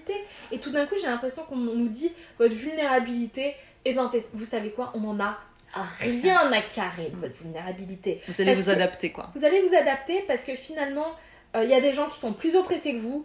C'est ces hommes euh, qui euh, voudraient être des femmes et ce sont des gens qu'on rejette partout. Alors du coup, be kind girls. Soyez gentilles. Et en fait, c'est un soyez gentil, mais genre violent. Autoritaire. Oui, oui, Autoritaire. c'est tyrannique. Ouais, c'est tyrannique. Be kind. Mm. C'est- c'est- Et t'as envie de dire, mais en fait, c'est- enfin, non, c'est pas, c'est pas possible parce que on, on peut pas, euh, on peut pas se taire face à ça. Enfin, en tout cas, c'est trop d'inconfort. C'est, c'est, pas possible. Faut, faut qu'on trouve un terrain d'entente en fait. Et, et c'est ce que j'essaye de dire. Et pourtant, on n'arrête pas de dire que je suis une terrible personne et une terrible sorcière. Mais euh, le seul truc que je dis, c'est si tu veux, fais une transition, fais ce que tu veux, mais juste respecte notre vulnérabilité. C'est-à-dire que nous, en tant que femmes, on a des vulnérabilités. Je dirais même la vulnérabilité. La vulnérabilité, c'est ce que j'avais écrit dans mon livre. C'est vrai ouais, j'ai écrit vulnérabilité, trop marrant. incroyable. Et en fait, euh, il faut la respecter parce que, en fait, il y a des réalités. Dans les sports, nous sommes. Voilà, on n'a pas les mêmes muscles que les hommes et donc par conséquent, on n'a pas les mêmes compétences sportives que les hommes, même s'il y a des sports sur lesquels on excelle parce qu'on est plus souple que des hommes, etc. Mais, mais quand, quand je vois euh, des hommes comme Lia Thomas dans, dans, dans la natation ou, ou- ou récemment euh, aussi en Italie, là, il y a un homme. euh, MMA, il y avait. il y a- en y MMA, ouais. dans le cyclisme, enfin dans tellement de, de sports différents.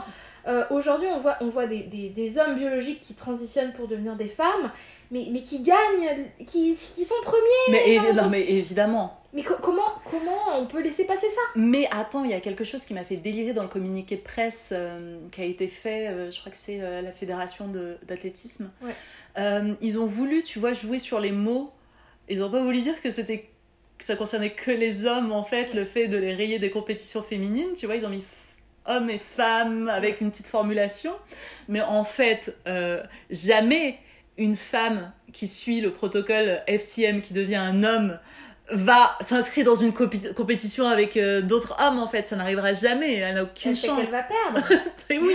Donc ça concerne Elle toujours des hommes qui transitionnent vers euh, vers euh, le, le, le, le sexe le genre féminin en fait. Bah oui, bien sûr. Bah, bien sûr, parce que mais même dans le communiqué tu vois qu'ils marchent sur des œufs en fait. Oui, il parle aussi de personnes qui n'ont pas eu une puberté masculine. masculine. Ce qui veut dire que si euh, tu as transitionné avant la puberté avec des bloqueurs de puberté, ce qui est aussi un sujet très discutable, euh, eh bien, si tu n'as pas eu de puberté masculine, dans ce cas-là, tu peux quand même être une personne trans, trans donc à partir du- de l'enfance, Mhm. qui euh, sera en compétition donc euh, Mhm. avec des femmes.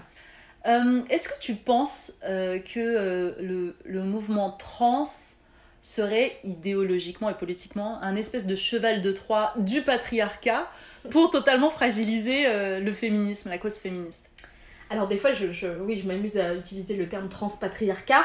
Et euh, je pense effectivement qu'il y a un peu de ça, même si évidemment la question est, est plus complexe. Ouais, bien sûr. Mais aujourd'hui, on voit aussi un certain nombre euh, voilà, d'hommes. Euh, Par exemple, il y a ce terme qui s'appelle le transmaxing. C'est euh, en fait, il y a un certain nombre d'hommes qui sont considérés comme des incels. C'est-à-dire euh, ces hommes qui détestent euh, les femmes, Ouais, vraiment. qui utilisent en fait cette histoire euh, de transidentité euh, pour Interférer. interférer Ouais. et pour devenir des femmes. Pourquoi? Parce que ces hommes-là se font complè- complètement rejeter en tant qu'hommes. Et donc, ces femmes qui détestent tant, finalement, ils voudraient en faire partie. Ensuite, je dirais aussi que, évidemment, je précise, il y a plein de raisons à la transidentité. C'est- pas un groupe où il y a. Enfin, C'est dire, pas compact en c'est fait, c'est- il y a plein de nuances. il y a euh, plein de nuances, il y a plein de gens différents qui en arrivent à la conclusion qu'ils sont trans pour mille raisons Oui, différentes. totalement. Mais là, je parle des raisons euh, patriarcales, entre guillemets. Euh, Il y a aussi euh, un certain nombre d'hommes euh, qui se rêvent femmes dans la sexualité. C'est-à-dire que quelque part, euh, c'est des hommes qui conçoivent la sexualité féminine comme une sexualité soumise. Mm. Et donc, euh, on voit euh, de toute façon sur les sites porno énormément de, de contenus qui vont en ce sens. Il y a euh, forced feminization comme hashtag, il y a sissy porn, euh, il y a euh, hypnosissy. C'est quoi le sissy porn? Il me semble que t'en Le sissy porn, c'est un parlé. porno où en fait un homme, ça, ça ressemble à forced feminization, c'est un homme qui se, en fait, qui se vêtit en femme, donc c'est proche du travestissement, et qui en fait euh, se conçoit comme femme dans, dans le rapport sexuel. En fait. Il veut être sissified. On dit euh, il est sissified, c'est-à-dire Comme qu'il est- Sissi l'impératrice, ça aurait rien à voir. non, ça n'a rien à voir. mais euh, je veux dire, en fait, un sissi, c'est un homme, c'est un homme euh, qui veut dans sa sexualité être une femme. Ok, très bien. Euh, avec, euh, après, ça va aussi avec une esthétique vestimentaire, parfois un peu princesse aussi. Il y a tout, y a tout un style. Bon délire. c'est un délire, on va dire.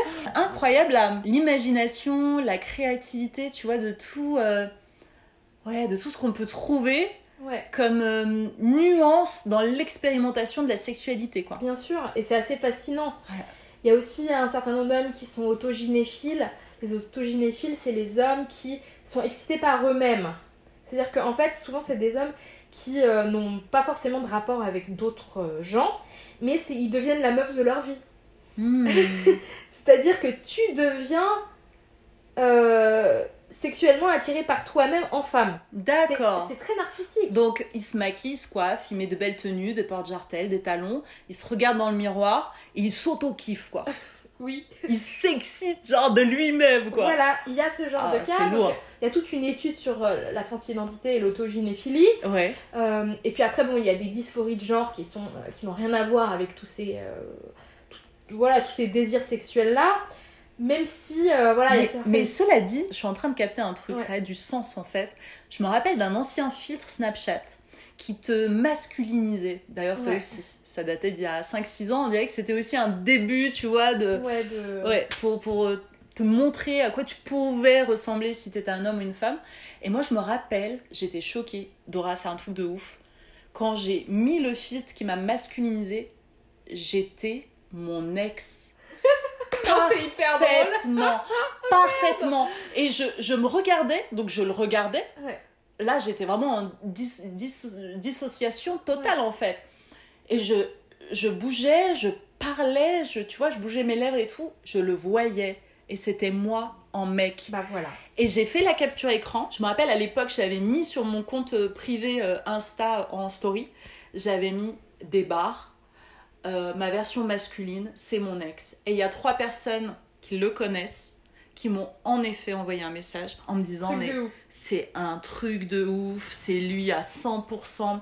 Et donc il y a une partie de moi quand même Mais qui oui. est allée chercher un gars qui me ressemble en version Et masculine. peut-être qu'on a tous une partie autogynéphile. Mais exactement. Et des fois même on voit des couples où vraiment c'est très clair qu'ils Ouais. se On ressemblent. dirait frère et sœur, genre t'es et. Ouais. Voilà.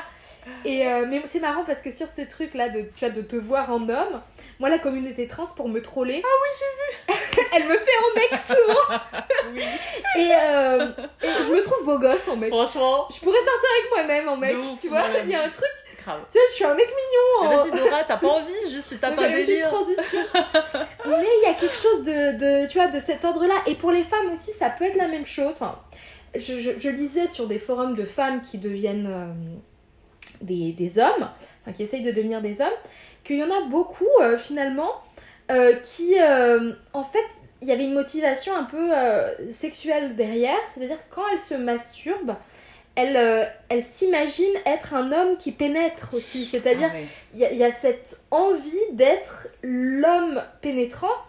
Et parfois, il y a même un certain nombre de femmes, et c'est- assez fascinant, c'est des femmes qui, qui transitionnent pour devenir des hommes gays. Et on sait par exemple que euh, au Japon et en Corée, il y a beaucoup de, de, de, Attends, de attends, attends, mais, mais c'est pas. euh, Parce que moi, il me faut un peu de temps. Toi, t'as grave l'habitude Ouais. de jongler Je sur sais tout ça, tu vois. pas simple. Genre des femmes qui transitionnent pour devenir des hommes gays. Ouais. Euh, mais c'est pas un effet. Ça s'annule pas en fait. Dans quel sens ça t'annule pas Bah, bah, si t'es une femme hétéro, Ouais. tu tapes des mecs. Ouais. Et donc là, c'est l'idée de devenir un homme pour toujours te taper des mecs. Comme il y a des hommes qui deviennent des, enfin, des, des, des femmes trans qui se disent lesbiennes.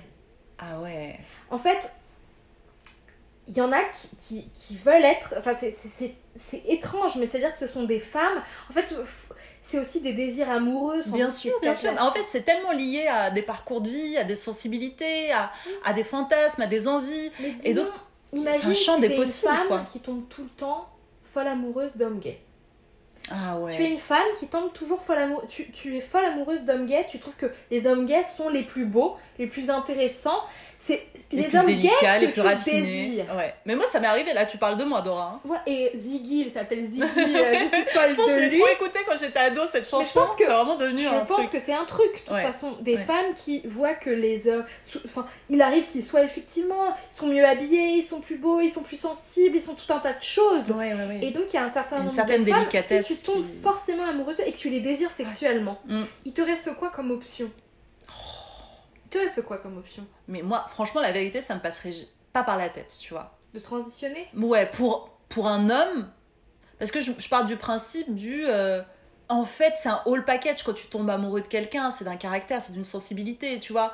Aussi d'un physique. Mais, mais je me dis, si déjà sur ces plans-là, j'ai pas pu le séduire, c'est pas parce que j'aurai un, un, un pénis de femme que je vais l'avoir, tu vois. Je me dis, ça ne peut pas tenir que Toi, sur tu peux ça. pas avoir de pénis de femme. Tu Ah pourras jamais en avoir. Non, un pénis de femme, c'est le pénis. Même si, même si Bah- mon clito grandit. Non, en fait, enfin, tu pourrais euh, faire une phalloplastie. Et à ce moment-là, on te couperait un bout du bras, de, de la peau Ah du oui, bras. bien sûr. Mais généralement, les, les- les femmes qui deviennent des hommes, à part quelques-unes qui font ces opérations-là, mais en fait, il faut, faut mettre une pompe, donc tu peux Ouais. jamais véritablement avoir un vrai pénis. Généralement, elles prennent de l'astesto et ça fait grossir, ça fait comme un micro-pénis, si tu veux. Ça fait un, un clitoris qui devient un- une sorte de micro-pénis, mais Ouais, tu peux quand même pas être pénétrant véritablement. évidemment, ouais. Donc c'est limité. Mais elles peuvent devenir, entre guillemets, aux yeux d'hommes, des hommes gays. Parce que, ben en fait, euh, elles- les transitions sont parfois assez spectaculaires dans ce sens. Hmm. C'est-à-dire qu'elles commencent à avoir de la barbe. Elles- oui, oui, c'est incroyable. euh, quand elles font une mammectomie, ça peut être quand même bien fait avec Mm. un, si elles font du sport, avec un beau torse.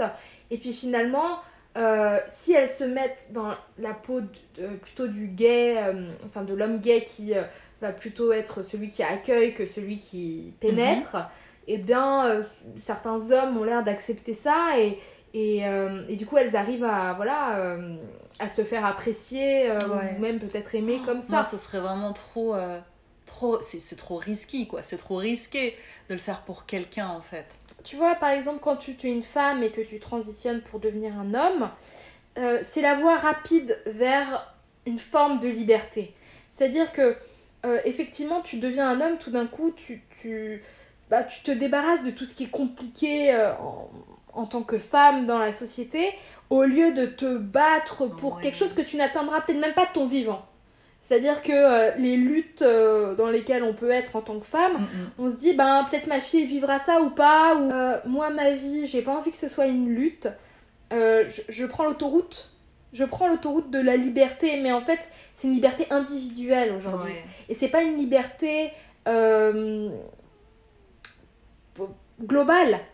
Et c'est un peu un leurre. Voilà et et c'est vendu alors c'est assez intéressant parce que c'est vendu comme du progrès Hmm. et en fait, ce n'est qu'un progrès technique. Et euh, oui, pour en revenir aussi à voilà, ce que tu dis sur euh, l'industrie pharmaceutique, etc. Oui, ce sont des hormones de synthèse. Et en fait, il y a quelque chose d'antinomique parce que, euh, à la fois, alors les écologistes sont plutôt pro-transgenrisme, pro-idéologie transgenre. Euh, Lorsqu'en même temps ils parlent des hormones dans l'eau et de, euh, euh, de la pollution que ça provoque, etc. Mais là, euh, en allant vers là euh, et, et vers euh, le fait qu'il va y avoir de plus en plus de gens qui transitionnent, Mhm. qu'est-ce qu'on va faire de toutes ces hormones de synthèse et comment sont-elles faites ces, ces hormones de synthèse? Waouh. Et il y a aussi quelque chose Ouais, qui parce que a- ça, ça va se retrouver dans les eaux usées, enfin, ça va se retrouver de partout, en fait. ça va se retrouver de partout. Euh, alors ça veut pas dire qu'on ne doit pas l'utiliser pour autant, parce qu'on pourrait dire la même chose avec la pilule. Hein, euh, Totalement. Voilà. Là, on a vu ce que ça donnait sur les poissons, déjà, juste la pilule. Oui, et exactement. Et il y a vraiment un sujet aussi là-dessus très intéressant. C'est-à-dire qu'aujourd'hui, euh, il y a un livre que j'ai lu de Corinne Lalo, Corinne Lalo, il me semble, s'appelle Le grand désordre hormonal. C'est un livre passionnant où en fait elle, elle parle de tout, de, de ce qui se passe. C'est-à-dire qu'il y a beaucoup, par exemple, d'animaux. Euh, qui transitionnent véritablement. C'est toi qui as partagé des grenouilles Oui. Ouais. Alors il y a des voilà, je me rappelle plus dans quel sens ça, si c'est des mâles qui deviennent des femelles ou vice versa, mais ils transitionnent vraiment, genre vraiment vraiment. Euh, bah en fait c'est les perturbateurs endocriniens qui font ça à un certain type de, enfin un certain nombre d'animaux. Ouais. Et donc les animaux euh, deviennent véritablement, ou bien ils deviennent véritablement hermaphrodites, enfin il se passe quelque chose. Et donc la question qu'on pourrait poser, en fait, c'est de se dire cette augmentation de, de- de- d'envie de, transitionner. Bon, on peut dire que c'est une contagion sociale avec TikTok, etc. Mais on peut aussi peut-être prendre un pas de recul et se dire, est-ce que ces gens euh, sont... euh, alors soit ils sont peut-être véritablement... voilà, avec des vraies dysphories, soit il y en a un certain nombre qui sont manipulables, ou alors, est-ce que euh, ces hormones euh, qui sont dans l'eau depuis Mhm. un certain temps, depuis euh, qu'on prend la pilule, etc., Mhm. est-ce que finalement ça n'aurait pas un certain impact sur notre cerveau vu Eh que, oui. Mais vu qu'on est euh, généralement par exemple plus grand que des grenouilles et des poissons, peut-être que ça nous impacte à un certain niveau au niveau du cerveau et que du coup ça envoie au cerveau l'idée qu'il faut Mhm. transitionner. Ça ne va pas jusqu'au bout de la transition Mhm. physique comme pour une Ouais, ouais. grenouille. Ça crée euh, une dissonance en fait, ça crée un, un déséquilibre sur la perception qu'on peut avoir de, de soi-même, mais c'est une vraie question en fait. C'est euh, tellement intéressant et important de se questionner sur, euh, sur ces sujets en fait. Mais peut-être que ça a un véritable impact et que l'humanité. Alors, moi, des fois, je me dis peut-être que j'ai rien compris et peut-être que l'humanité est vraiment en train de changer. C'est-à-dire, Mm. on va vraiment aller vers un monde trans. Mm. C'est possible. Ouais. C'est possible et peut-être que c'est juste l'impact de. bah, en fait, de, de notre lifestyle. Oui, oui, oui, de nos choix, De nos euh, choix. synthétiques, euh, ouais, des choix qu'on a faits et en fait finalement ces choix-là engendrent euh, d'autres déstabilisations en fait. Au départ ça déstabilise toi, tu vois, ton corps, ton tes hormones, quand tu prends la pilule, c'est toi dans ta bulle et finalement vu qu'il y a des millions, des milliards de femmes sur Terre qui déséquilibrent leur propre écosystème, à un moment donné ça crée une bulle globale où c'est déséquilibre, tu vois. Oui. Tout. Pe- Peut-être que c'est ça qui est en train de se passer. Ouais. Et moi, ce que j'aimerais, c'est qu'il y ait des chercheurs qui se posent, genre, très sincèrement euh, Mais, la question. mais pour chercher, il faut du financement. Pour chercher, il faut du financement. Ouais. Et, Et, qui euh, va financer ça Personne, personne. Mais du coup, c'est juste une hypothèse, mais en tout cas, ça, ça nous revient Mais un peu à ce qu'on disait au début. C'est-à-dire que vu que je considère qu'on fait partie de la nature, du règne animal, euh, qu'on On est est, redevable du règne végétal, etc., Ouais.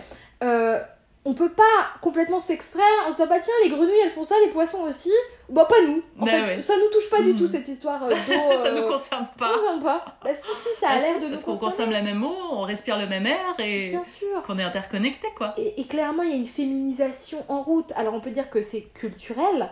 Euh, on peut dire que euh, voilà, le mouvement féministe a, fait, a Mhm. bien fait son travail.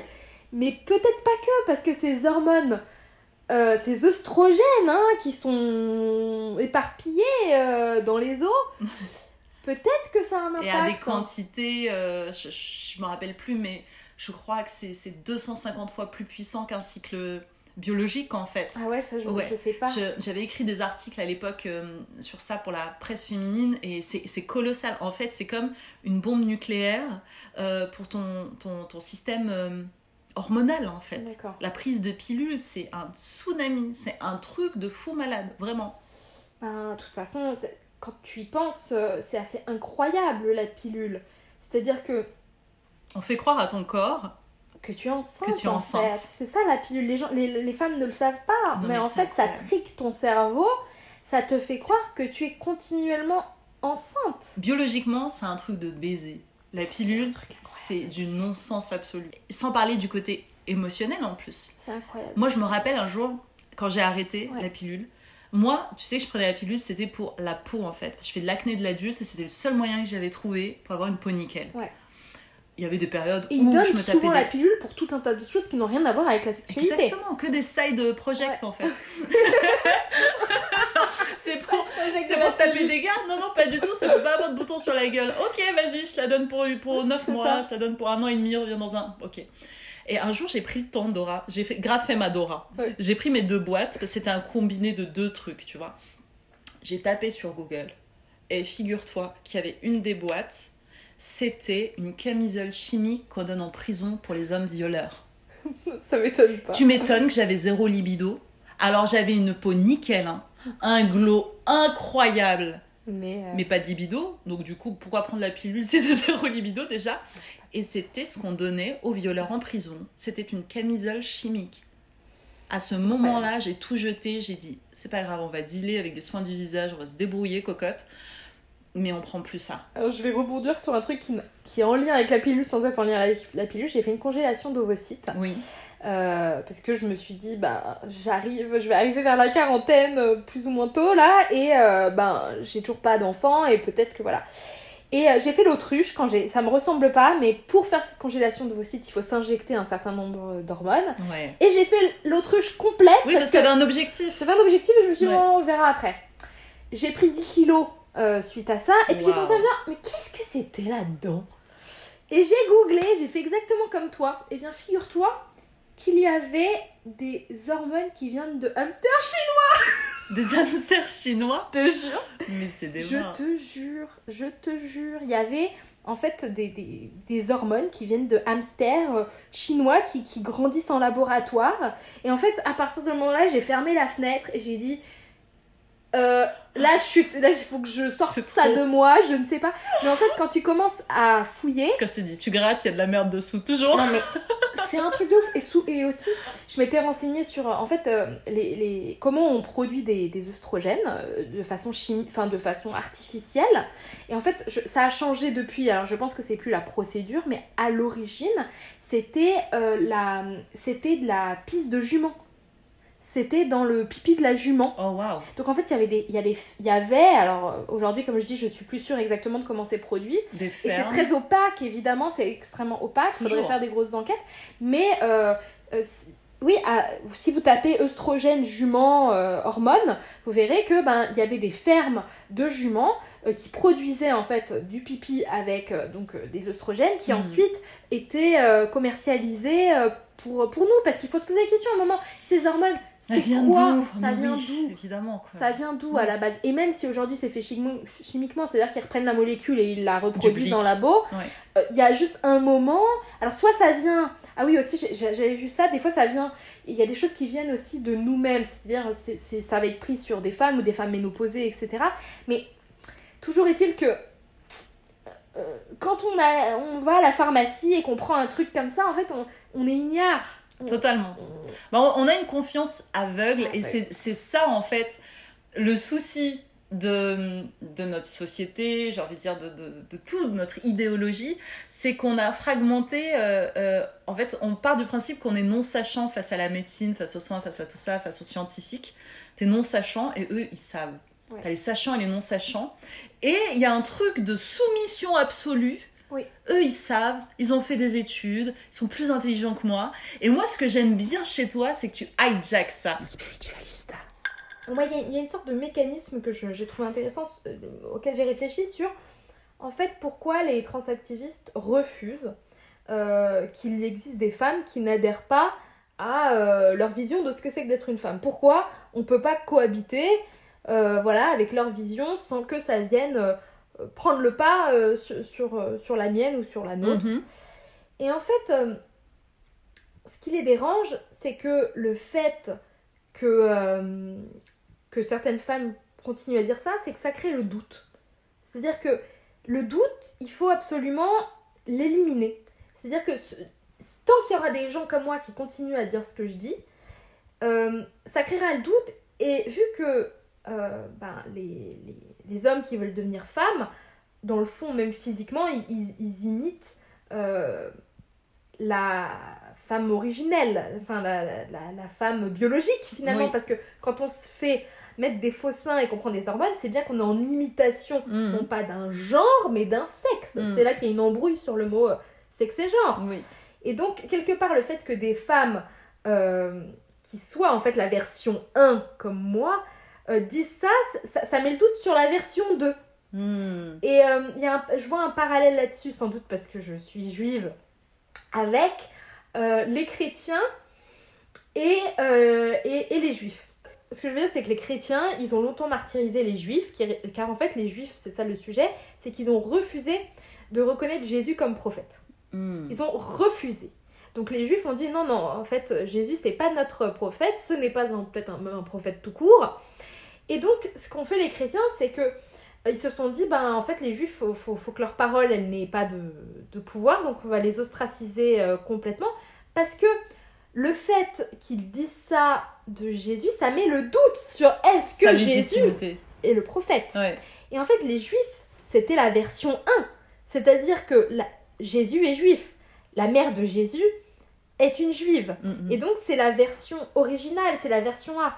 Le, le- le- la chrétienté est la version 2. Mhm. Et donc, pour que la version 2 prenne toute sa place et soit prosée. Oui, parce que Jésus n'était pas chrétien en fait. non, Jésus est un juif. Ouais. Enfin, j'ai- j'ai- historiquement. Bah, les Esséniens disent que, que Jésus n'était pas chrétien, parce que Ouais. voilà, le christianisme est né après Ouais. son passage, et que Jésus était essénien. Bon, ça, c'est les Esséniens qui le disent, tu vois. les juifs disent que Jésus, en fait, euh, est un juif. Je veux dire, euh, c'est un juif qui, qui a ensuite euh, donné naissance, en fait, à, une nouvelle façon de, voilà, de voir le monde et de, de, de- concevoir la religion. Mais c'est-à-dire que cette façon, en fait, je, je vois une sorte de, de- de parallèle. Hein, euh, Oui, oui, oui. Il y a un pattern. il y a un pattern, c'est ça que je veux dire. C'est Ouais. que là, en fait, il y a un pattern. Quand la version originale met en Gêne. doute la version 2, le nouveau dogme, eh bien, on ne, on ne supporte pas qu'il y ait deux Je versions qui peuvent, puissent vivre dans le Il en même faut temps. Il n'en faut qu'une. Ouais. Et donc, par conséquent, la technique, c'est-à-dire qu'il faut, que, faut faire taire euh, La V1. La V1. faut faire taire la V1, absolument Faut la détruire. faut la détruire, faut la faire taire. Et en fait, ça s'est déjà passé à plusieurs reprises dans l'histoire. Et c'est ça que je veux dire. C'est-à-dire que euh, ce truc-là de. En fait, le fait que les juifs disent non, euh, Jésus, ce n'est pas le prophète, moi finalement je dis non, les hommes peuvent pas devenir des femmes en fait. Et cette parole-là, elle ne peut pas cohabiter avec euh, ces nouvelles pas. idées. Ouais. Et du coup, on dit ok, alors euh, TERF euh, ou euh, juif, ou bon, ça a dû se répéter euh, 150 fois dans l'histoire de l'humanité, allez hop, chute parce que vous mettez en doute. euh, Enfin, vous, vous allez faire réfléchir les gens là, c'est pas bien. T'es le bug dans la matrice, donc c'est normal que la matrice te rejette en fait. Ah, elle m'aime pas. Euh, elle t'aime pas, tu, tu, tu l'enrayes, tu la ralentis dans son avancée. Et en plus, c'est un truc que je t'ai déjà dit, euh, si t'as eu ta jouie euh, avec euh, plus de 500 000 euh, ab- ouais, abonnés, tu vois, que là tu t'es pris des backlash, un harcèlement, des trucs de ouf, c'est parce que t'as la capacité énergétique à gérer tout ça. C'est que t'es très puissante en fait. Et je pense que tes détracteurs, les gens qui, qui, qui complotent dans ton dos, ont conscience de ça. Ils ont conscience qu'ils arriveront jamais à, à te euh, déstabiliser parce que te- t'es une femme puissante, tu vois, t'es une femme courageuse. Très peu de gens auraient l'audace et le courage que t'as, encore moins en étant une femme, tu vois. Peut-être. Après, moi, ce que je pense, c'est que euh, souvent, je me dis ça aussi pour me rassurer. Je me dis, ils m'attaqueraient pas moi en justice euh, s'ils savaient pas que euh, ma parole a du poids. C'est-à-dire qu'ils ils m'attaqueraient, ils, attaqueraient une autre Ils perdraient pas leur temps, Ils perdraient pas euh, leur temps. C'est-à-dire que qui les dérange, à mon avis, c'est que je suis quelqu'un qui argumente. Je back up tout ce que je dis, je peux te prouver chaque ligne, je vais t'amener la référence, la ligne du livre de nananana. Et ça, en fait, c'est une emmerde. Parce que dans ce cas-là, le slogan euh, Les femmes trans sont des femmes, euh, bon, euh, moi je peux te déconstruire ça par, par mille arguments. Et vu que eux ils sont dans le registre du slogan, euh, Du synthétique, de la formule, de la du marketing en fait. Ouais, c'est, c'est, c'est- ça marche. Parce que la répétition sur l'esprit humain, il n'y a rien de tel. Tu répètes, tu répètes. C'est comme quand tu apprends une dictée. Bon, bah, euh, enfin, euh, voilà, ou que tu apprends une poésie par cœur, même si tu rien compris à ce que tu as lu, hein, euh, ce qui est le cas dans de beaucoup de poésie. Je suis il y a plein de gens qui n'ont rien goûté à la poésie ou à la beauté de la poésie. Bah, ils la répètent. Ils la scandent. et c'est bien suffisant. Après tout, c'est bien Oui. suffisant. Ouais. Donc euh, je pense effectivement que qu'il y a de ça. Après, euh, pour être honnête aussi, euh, je suis fragile comme tout le monde Ouais. et c'est parfois trop lourd à porter. Et souvent, j'ai- j'aimerais qu'il y ait plus de femmes qui en parlent. Et je te remercie d'oser m'inviter sur sur sur ton podcast, d'oser aussi dire Ça sera ce que certainement mon dernier épisode. Donc non, mais en tout cas, je, je trouve que c'est lourd à porter et j'espère surtout que euh, va y avoir plein d'autres femmes qui vont conscientiser euh, bah, la problématique et qui vont oser dire ce que je dis. Ouais. Et j'espère franchement que quand il y aura assez de femmes, je pourrai disparaître discrètement pour aller vers un autre sujet qui sera quand même beaucoup plus fun. non, mais je pense que tu vas même pas attendre ce moment. En fait, je pense que tu, tu peux totalement ricocher sur un autre thème, sur autre chose. Enfin, tu vois, genre, Oh oui, tu t'écoutes sur ça, que tu te ça rends se compte, trouve, genre, demain j'ai une nouvelle lubie, on ne sait pas quoi. Ça va être, euh, je sais pas, je vais me mettre à la cuisine. La pâtisserie, ouais. Je vais devenir une chef euh, de, de la bouffe cambodgienne. mais oui, non, mais t'en es totalement capable en fait. Euh, bah écoute Dora, c'était euh, c'était un régal. Euh, je pense que là on a tapé sur l'entretien le plus long Aïe. de Spiritualista. On, on aura clairement dépassé les deux heures. Euh, merci, ça faisait Ah. longtemps qu'on voulait faire cet épisode. Euh, on voulait le faire depuis la sortie de Mal Baiser et bon bah on a parlé de tout là pour le coup. Dora, qu'est-ce qu'on peut te souhaiter pour euh, pour les prochains mois? Ah, de la paix. De la paix, moins d'emmerde, juste de la paix, de la relaxation, de l'amour. À fleur de paix. À fleur, oui, à fleur de paix. PAI, cette fois-ci. Merci Dora, je te dis à, à bientôt. toi. Et je vais mettre toutes les références en barre d'infos. Euh, N'hésitez pas à aller voir euh, tout ce qu'elle a fait, tout ce qu'elle a écrit. Euh, Ça va vous régaler, j'en suis sûre. Merci beaucoup, merci Amel. Bye bye. Bye. Spiritualista. Mom deserves the best, and there's no better place to shop for Mother's Day than Whole Foods Market. They're your destination for unbeatable savings, from premium gifts to show-stopping flowers and irresistible desserts. Start by saving 33% with Prime on all body care and candles. Then get a 15-stem bunch of tulips for just $9.99 each with Prime. Round out Mom's menu with festive rosé, irresistible berry chantilly cake, and more special treats. Come celebrate Mother's Day at Whole Foods Market. Planning for your next trip? Elevate your travel style with Quince. Quince has all the jet setting essentials you'll want for your next getaway, like European linen, premium luggage options, buttery soft Italian leather bags, and so much more. And is all priced at 50 to 80% less than similar brands. Plus, Quince only works with factories that use safe and ethical manufacturing practices. Pack your bags with high-quality essentials you'll be wearing for vacations to come with Quince. Go to quince.com slash pack for free shipping and 365-day returns. Imagine the softest sheets you've ever felt. Now imagine them getting even softer over time. That's what you'll feel with Bowl and Branch's organic cotton sheets. In a recent customer survey, 96% replied that Bowl and Branch sheets get softer with every wash. Start getting your best night's sleep in these sheets that get softer and softer for years to come. Try their sheets with a 30-night guarantee. Plus, get 15% off your first order at bowlandbranch.com. Code BUTTERY. Exclusions apply. See site for details.